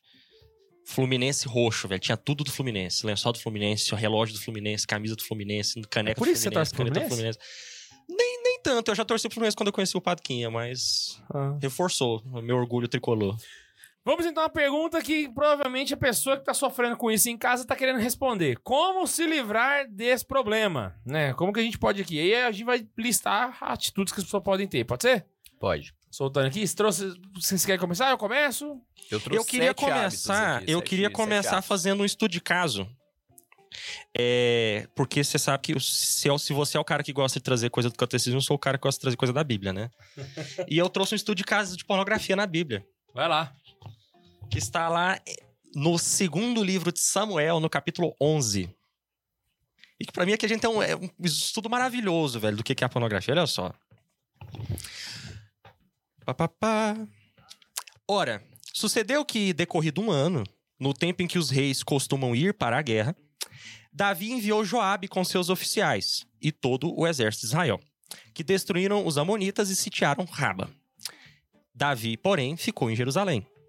Enquanto assim passavam as coisas, levantando-se uma tarde, Davi, de dormir a sua cesta, pôs-se a passear no terraço do palácio real e viu uma mulher que se banhava. Defronte do seu terraço, mulher muito formosa. Mandou o rei saber quem era aquela mulher. Disseram-lhe que era Betsabé, filha de Elião, mulher de Urias Eteu. Então Davi mandou mensageiros que lá trouxessem. Ela veio a Davi e Davi dormiu com ela. Ela purificou-se logo da sua imundície e voltou para sua casa tendo concebido e mandou dizer a Davi: Concebi. Davi mandou dizer a Joabe: Envia-me Urias Eteu. Joabe enviou Urias a Davi. Urias apresentou-se a Davi e Davi perguntou-lhe se passava bem Joabe e o povo e como ia a guerra. Davi disse a Urias: Vai para tua casa, lava os teus pés. Urias saiu do palácio do rei e após ele foi-lhe mandado o alimento da mesa real. Urias, porém, dormiu junto da porta do palácio real com outros oficiais do seu senhor e não foi à sua casa. Avisaram disso Davi dizendo: Urias não foi sua casa. Enfim, o fato é: Davi manda Urias pra guerra e Urias morre e a gente sabe que essa mulher aqui vai conceber de Salomão. Aqui a gente tem um estudo de, de caso maravilhoso de, de que é a pornografia e como evitar a pornografia. É, e co- como remediar ela no final, né? Ó, primeiro lugar. Decorrido um ano do tempo. Do, do tempo, é, é o momento em que os reis costumam ir pra guerra. Então o rei tem a obrigação de conduzir o seu exército pra guerra. Certo? O glorioso Davi, que matou o gigante Golias, não foi. Ele mandou Joabe e o povo e ficou em Jerusalém. Safado. Ele matou o serviço. Segundo ponto. Davi ficou em Jerusalém. Enquanto passavam as coisas, levantando-se uma tarde, Davi de dormir a cesta. O cara dormiu até depois do meio-dia, velho. O cara tava. Eram umas duas, três, quatro horas da tarde, o cara levantou. Então dormiu até tarde. Levantou. O que, que ele foi fazer? Pôs-se a passear no terraço do palácio. Ócio no nível máximo. E aí ele viu uma mulher que se banhava, muito formosa. Ele quer ter o prazer imediato, né? Ele viu a mulher, mandou saber quem era a mulher. Disseram que era a mulher de- Urias. O general dele estava lá na guerra. O que, que ele fez? Traz ela pra mim. E dormiu com ela. Então aqui a gente tem um exemplo perfeito do que é pornografia. O cara tava à toa, ocioso ao extremo, sem fazer o que ele devia, sem empregar corretamente as forças, é, é, as forças dele ou como diria Freud, sem empregar corretamente a libido dele, né? Então o que, que ele vai fazer? Vai acordar de tarde, vai passear, viu uma mulher bonita, eu quero. Davi tinha concubinas. Davi tinha várias É, mulheres. concubinados, no plural. né? Ele É. tinha várias mulheres. Mas é que ele viu ali a que eu quero naquele momento e tem que me dar esse prazer. E isso vai levar ele num crime, porque depois ele vai fazer o quê? Matar Urias, colocando Urias na linha de frente pra morrer primeiro, pra ele poder tomar a mulher do Urias pra ele. Um homem tinha tantas mulheres vai cometer um pecado terrível. Né? Então, esse caso aqui é uma é uma boa coisa de levar pra oração, né? Posso, aqui posso a gente usar a tem uma síntese favo- explicar a minha, aquilo. minha metodologia favorita de, de estudo de caso é o seguinte: fatos, problemas, soluções. Então, fatos. Davi fez aquilo tudo. Problemas. Caiu no pecado. Então, o problema começou com o ócio. é, o ócio foi um problema, a aí, cobiça a- foi o o- o- outro. primeiro, ele não fez o que ele devia, é responsabilidade. Aí o ócio, É. o cara tava dormindo até meio-dia, a moleza do corpo dele, se pôs a passear, viu, tá vendo? Ele no olho, eh, né? Aí viu, ficou ali admirando, aí quer o prazer. É uma cadeia, velho. E, e a primeira solução, então, como que a gente pode resolver isso? Né? O primeiro ir pra ponto. guerra, desgraçado. o- Não, o primeiro ponto que eu coloquei, uma solução pra quem consome pornografia. Primeira solução, confissão. E por que, que eu falei que a gente ia dar o, o estudo de caso completo? A confissão de, de Davi foi escrever o Salmo 50, né? Uhum. Salmo 50, tal, canto, da, é, Na minha cidade. Tem de piedade, ó meu Deus, É, não, mas é porque começa assim, cântico de Davi após o pecado com Betsabé.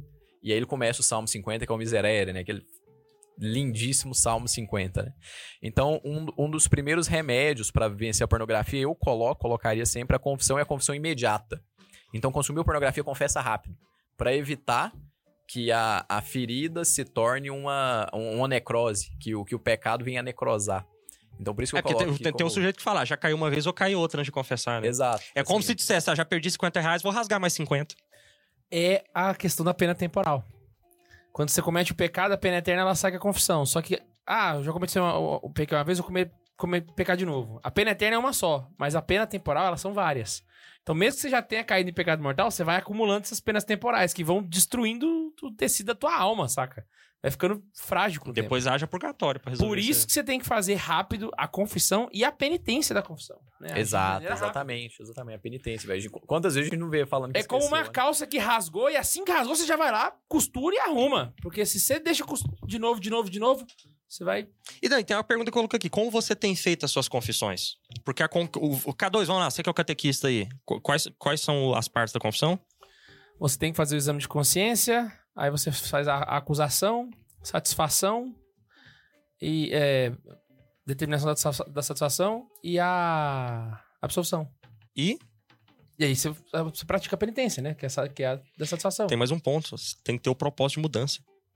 Ah, não, não. Eu tô pegando as etapas da liturgia. Eu não, peguei a- não. Tô pegando a confissão em si, o sacramento. Ele exige que você. É, não, exige. Para o sim, sim, sacramento emenda, acontecer, ser você válido, né? precisa ter um propósito de emenda. Ou seja, você precisa querer não cometer mais aquele pecado. Até porque o arrependimento é a matéria da confissão. Então, você- Exatamente. ela faz parte disso. Você precisa sim. E é por isso que os nossos, a- a- nossos atos penitenciais, eles têm, a, atos de contrição, né? Eles têm exatamente o do não querer mais pecar, o né? propósito de não pecar novamente. A questão é, quando você vai confessar, "Ah, padre, confessei aqui, é, usei meu celular aqui, vi pornografia e tal.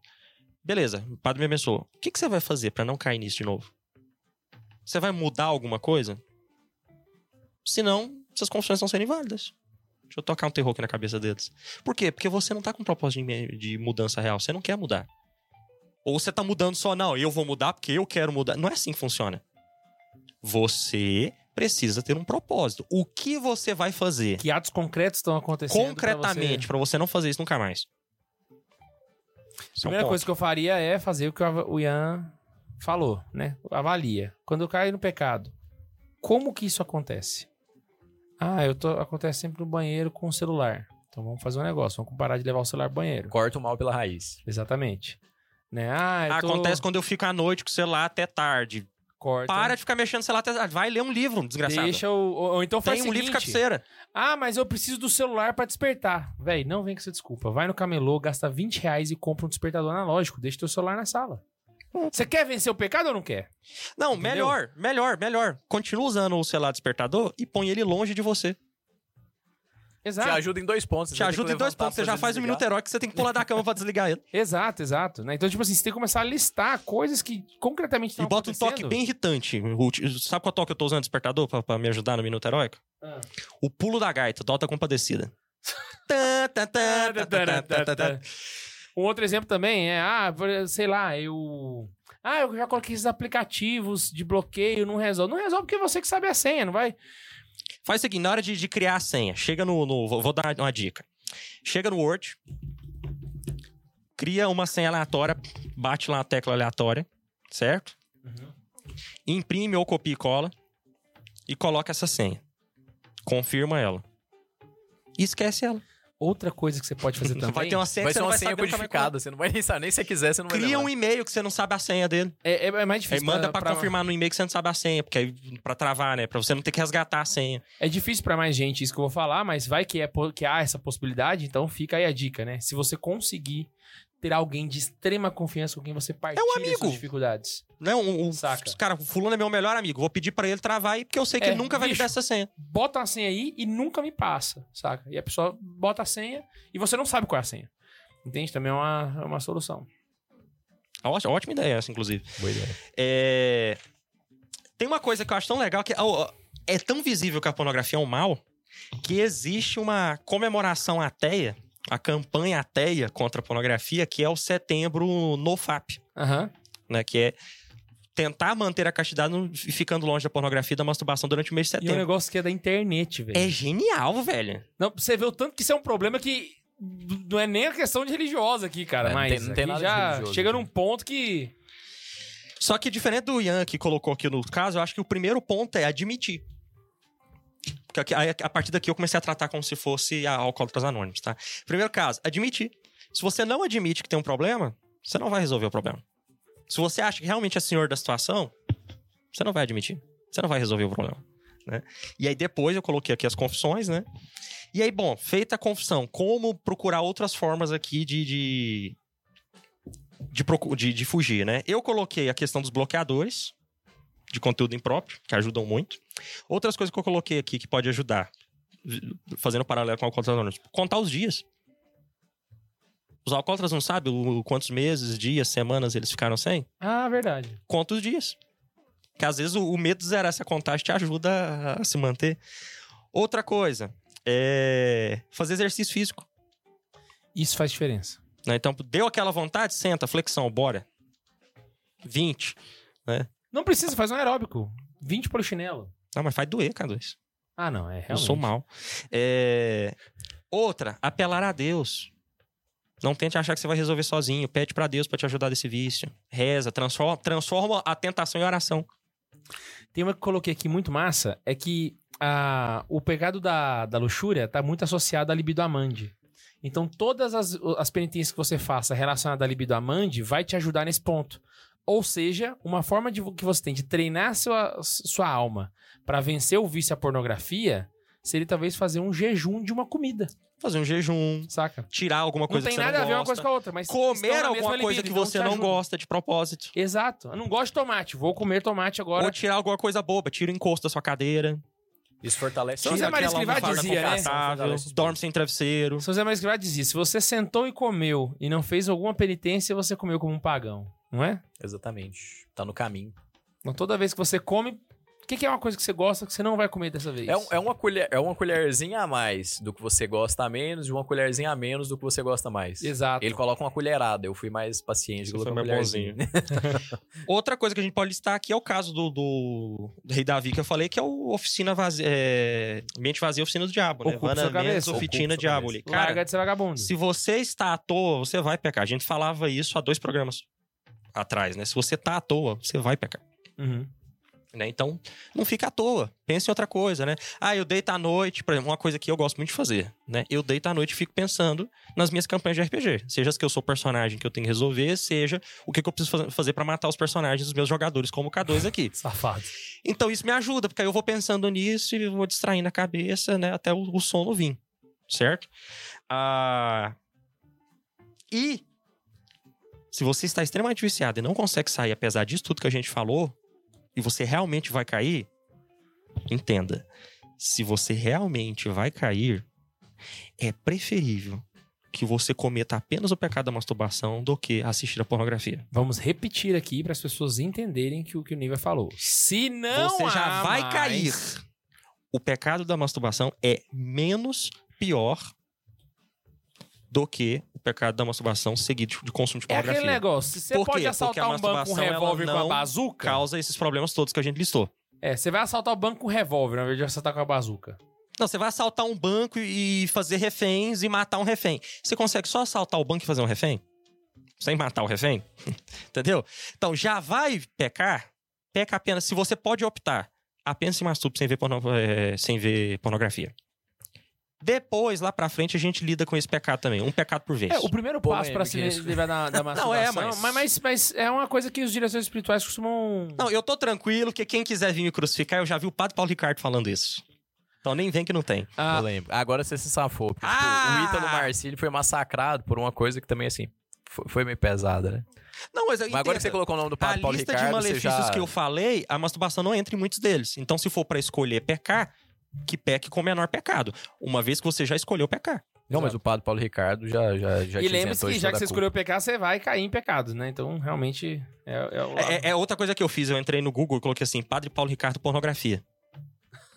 Aí você viu o que, que ele falou que ia te dar a, Aí eu a consegui escusa pra poder falar o que você 17 quiser. materiais do Padre Paulo Ricardo sobre pornografia, dois bloqueados, porque era para assinante, eu não sou. Mas os outros 15 eram bons artigos e bons vídeos. Uma coisa que a gente não pode tirar da lista também é a ajuda profissional. Dependendo do caso em que você está, da situação em que você se encontra, realmente pode ser necessária a ajuda de um psicólogo, de fato. E aí a gente não está sendo exagerado, tá? Eu coloquei aqui quatro fases exatamente para você saber se você é um tipo de pessoa que qual tá? tá precisando ir no psicólogo, entendeu? Mas em, em todas as fases, a ajuda de alguém é preponderante pra você vencer isso. Exato. Como toda dificuldade, ainda que seja só um amigo mais experiente, um cara mais velho, Exatamente. um padre, um diretor espiritual, alguma pessoa que você vai recorrer. Mas Não, a ajuda vezes- de alguém é fundamental. Por exemplo, às vezes um professor. Um professor, exatamente. E o- um desejo muito grande do meu coração de fazer esse programa é por causa dos meus alunos que se confidenciam a mim e eu quero ajudá-los. Né? E aí eu queria jogar a outras formas de se livrar, mas com responsabilidade para terceiros. Antes aí, deixa eu só fazer uma última. Faz uma última, então. É, para mudar o mindset da pessoa. Nossa, K2 coach. K2 Coach. Você vai parar de fugir das ocasiões de pecado. Essa frase tá certa, tá? Eu sei que eu falei que é meio estranho, mas você vai parar de fugir das ocasiões de pecado. Não faça como o rei Davi. E vai começar a fugir das ocasiões de tentação. Você entendeu a lógica que eu fiz? Ao invés de você fugir das ocasiões de pecado, você vai fugir das ocasiões de tentação. Você vai dar um passo pra trás ainda. Certo? Que vai ficar mais fácil. Porque fugir da tentação é mais fácil do que fugir do Então, se pecado si. você tem probleminha e o, o frame do vídeo do Santa Zoeira te faz mal, aí de fato, Realmente fuja disso, para de saia da internet. Não mande e-mail pro nosso diretor espiritual, mas Porque pare a de culpa não é nossa, é você que tem probleminha. Entendeu? Mas dê um passo atrás e fuja das ocasiões de tentação. Você, ah, eu, eu tô assistindo um filme e tem cena de beijo. Mano, Para de ver filme. Para de ver É. filme. Exatamente. Tipo assim, Vai. você vai mandar um vídeo pro diretor espiritual falando que um frame te levou a pecar, para de mandar o e-mail, porque até você chegar no e-mail, você viu outra coisa que foi muito pior do que o frame do vídeo. Exato. Você não devia nem estar usando a internet, né? Você tem esse problema. Exatamente. Não, e aí vem aquele ponto também, né? Vamos ser sinceros aqui. Se seu caso for muito grave e você realmente tem o desejo, mano, para de usar celular, velho. Cara, eu conheço uma Compra um pessoa. Motorola eu fudido conheço e- uma pessoa que, por problema de, de- de- de- dessas coisas, essa pessoa não tem internet e não tem smartphone. Isso, corta, corta. E já aí, era. Aí virou pra mim e falou: eu consigo viver. Outra coisa, tem computador em ca... no quarto? Ah, o meu é notebook. Mano, tira essa, essa bosta de lá. Tira a tela do teu quarto, tira a TV. Mano, você tem que, você tem que começar a ser mais violento com as. Sabe? Os propósitos de confissão que eu tô falando. Se você não tem um propósito concreto, essas confissões são Quando tudo você consegue vencer sozinho, né? Então, pro- procurar psicólogo seria o mais violento de tudo isso, né? Procura ajuda profissional. Mas. Aí jogando os três casos. Pais, o que, que os pais devem fazer pra ajudar os filhos a, a acabar com a pornografia? Ah, isso aí eu tenho aqui. Tá no documento. Manda real, filho. Senta com seu filho e fala: Filho, deixa eu explicar. Isso aqui é pornografia e vou te explicar por que que você não deve ver. Porque tem muito pai que tem medo ou quer proibir só tomar o celular do menino e explicar por que tá tomando. Explica por que você tá tomando o celular do menino. Manda real. Não deixa ele ficar curioso e tentar descobrir sozinho. O próprio documento do Vaticano II, Vaticano Pornografia, no número 24, fala: citando a Comune e o Progresso, número 67. Convém não esquecer que, quando se está educando, se obtém mais com uma explicação do que proibindo. Então não toma o celular do seu menino, ah, é porque, porque ele vai ficar, ah, meu pai é chato. Explica, filho, senta aqui. Deixa eu jogar real pra você. Isso aqui é pornografia. Isso aqui faz mal por causa disso, disso, disso, disso, disso. O papai tá te livrando por causa disso, disso, disso, porque ele sabe o tanto que isso é ruim por causa disso, disso, disso. Você joga. Abre o jogo. E, e isso é formação, né? Formação pressupõe liberdade, né? Então a pessoa tem que saber o que, que vai levar para que ela mesma veja que é um ato ruim que ela não venha cometer. Exatamente. Aí outra pessoa pra quem eu queria jogar são pros contentores de, é, criadores de, de, de- de con- conteúdo de entretenimento, né? É, cadê os católicos? Os católicos estão se trancando, ah, porque os filmes de Hollywood têm tem sexo, então vamos todo mundo nos trancar dentro da nossa própria serviço de stream católico em que a gente só vê filme de santo. Não, deixa de ser mongol. Você tinha que estar lá dentro, produzindo as coisas e mudando isso lá de dentro. Né? Não, e, e o tanto que- Cadê os católicos pra estudar cinema? Cadê os católicos pra mudar a- a- as coisas? Cadê os católicos que vão, que vão fazer os roteiros sem essa putaria? Cadê os católicos que vão fazer Exato, bons velho. filmes? Isso, isso é fundamental. Semana passada teve um cara dessas artes que mandou um e-mail pra gente. Pois é. Putz, velho, esse cara tem que Maravilhoso! ser milionário lá em Hollywood. Ou outro que Exato. escuta o, o Santos Zoeira e fez roteiro lá de carrossel. É. O cara fazia roteiro de novela e É tá lá, verdade, uma novela velho. que O não tem. do SBT era... acompanha a gente. Acompanhava. Então, cadê os ainda, católicos sei. nesse lugar? Cadê vocês? Cadê o propósito de ser o produtor de conteúdo que vai criar conteúdo sem ser um conteúdo pachola pra ajudar os não católicos também? Você sabe quanta criança tá caindo no mal da pornografia porque não tem pai católico e poderia não cair se você tivesse criando um mundo melhor com bom conteúdo pra ela e você tá se trancando na sua ilha de católicos? Ah, toma banho na soda. Eu fico desgraçado da minha cabeça com isso. E por último, cadê as leis? Não acabou, velho.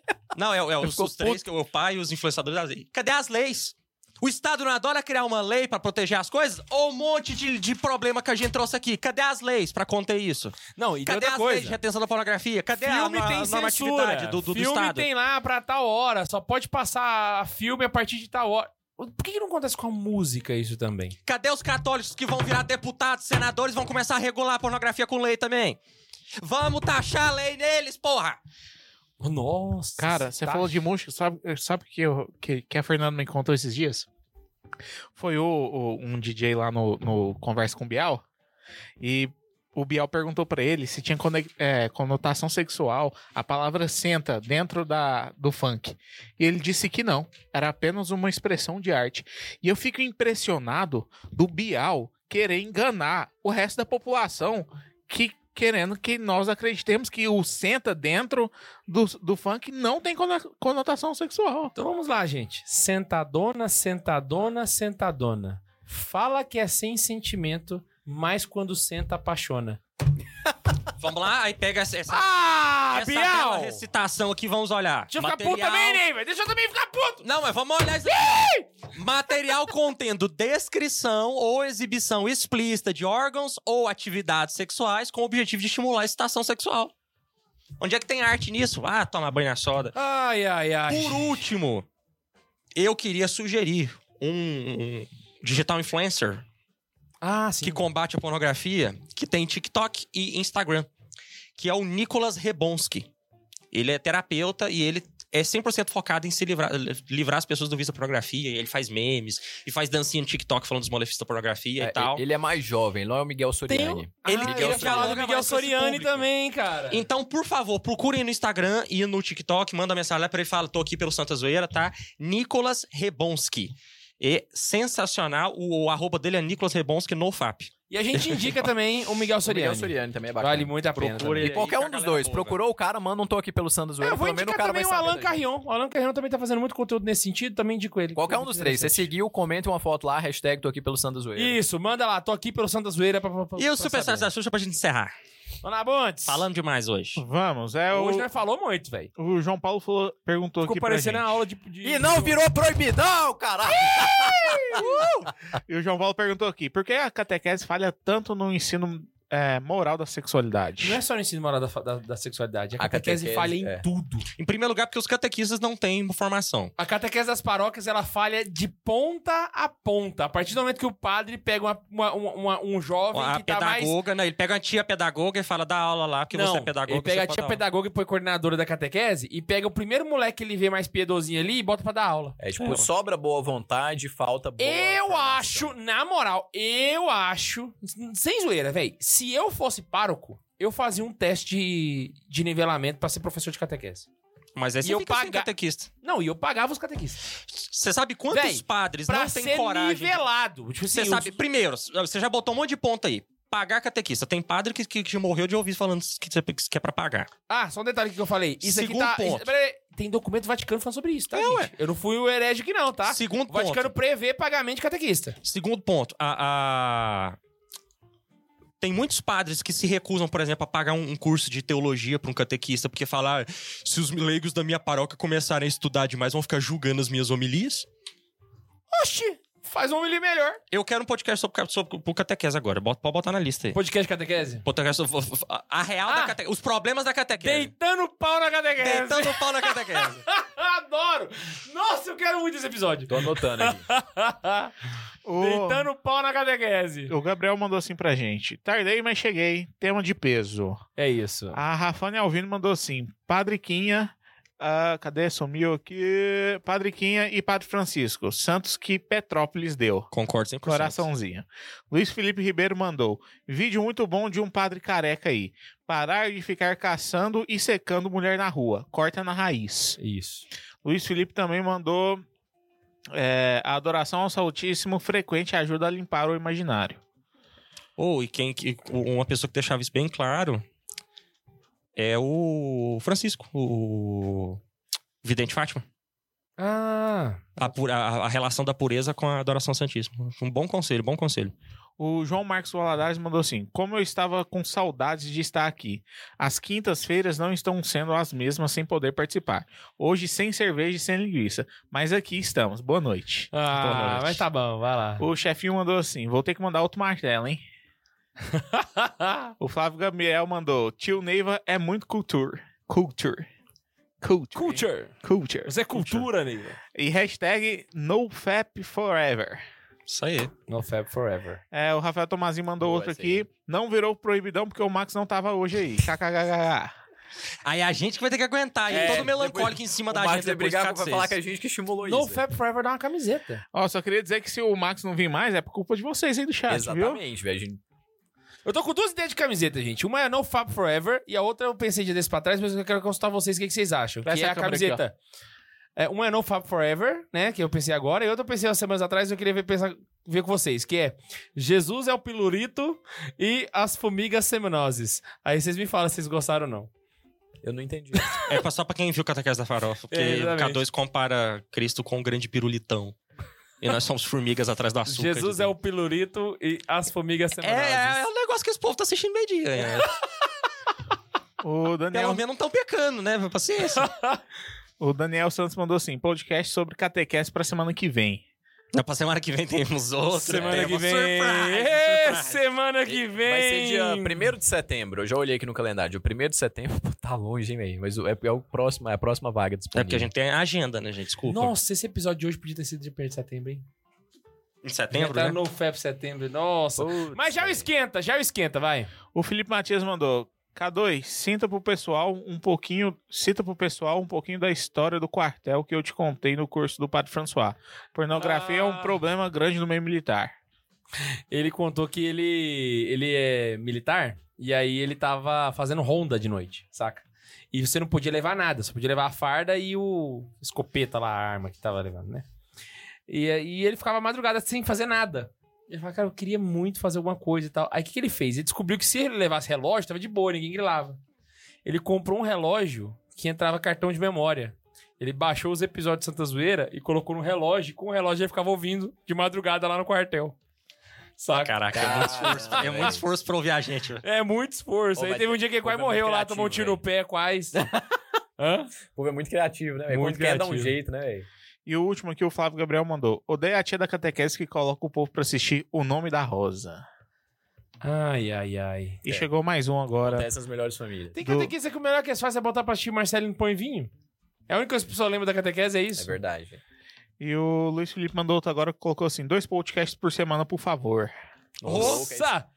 Já, já era 15, 15 dias, foi pra uma vez por semana. O Ian já fez a cara tipo assim. Dois por semana, o, segu o, o segundo é pago só pra quem é assinante.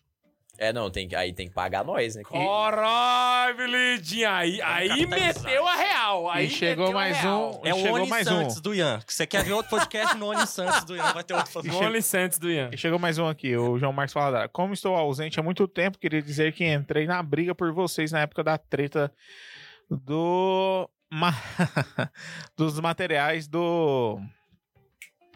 Cidade de Deus. Tá de Deus. Eu acho que é isso. Pode É isso falar. mesmo, é isso mesmo. É, material, falar. material do homeschooling. tá Isso. Eu, eu tô sem pescoço aqui, mas eu imagino que seja isso. Ah, essa Isso. tua escola, né? Que bosta. Isso mesmo, isso mesmo. Então é isso, galera. Espero muito que vocês tenham gostado desse episódio. Valeu a pena, cara. Episódio pra, pra salvar. Pra... Esse é um episódio foi salvar e pra mandar pros amiguinhos. É. Que que é isso? Episódios foi bom top. E não esqueça pra participar do programa, é só você mandar um e-mail para santazoeira.sc arroba gmail.com arroba gmail.com arroba gmail.com E tem um superchat antes de acabar. O Luiz Felipe falou que paga, hein? Pros assinantes, o OnlyScience. Ele pagou pra falar que paga. E não se esquece que a gente se encontra aqui assim. toda semana. Um beijo no coração e Tchau! tchau!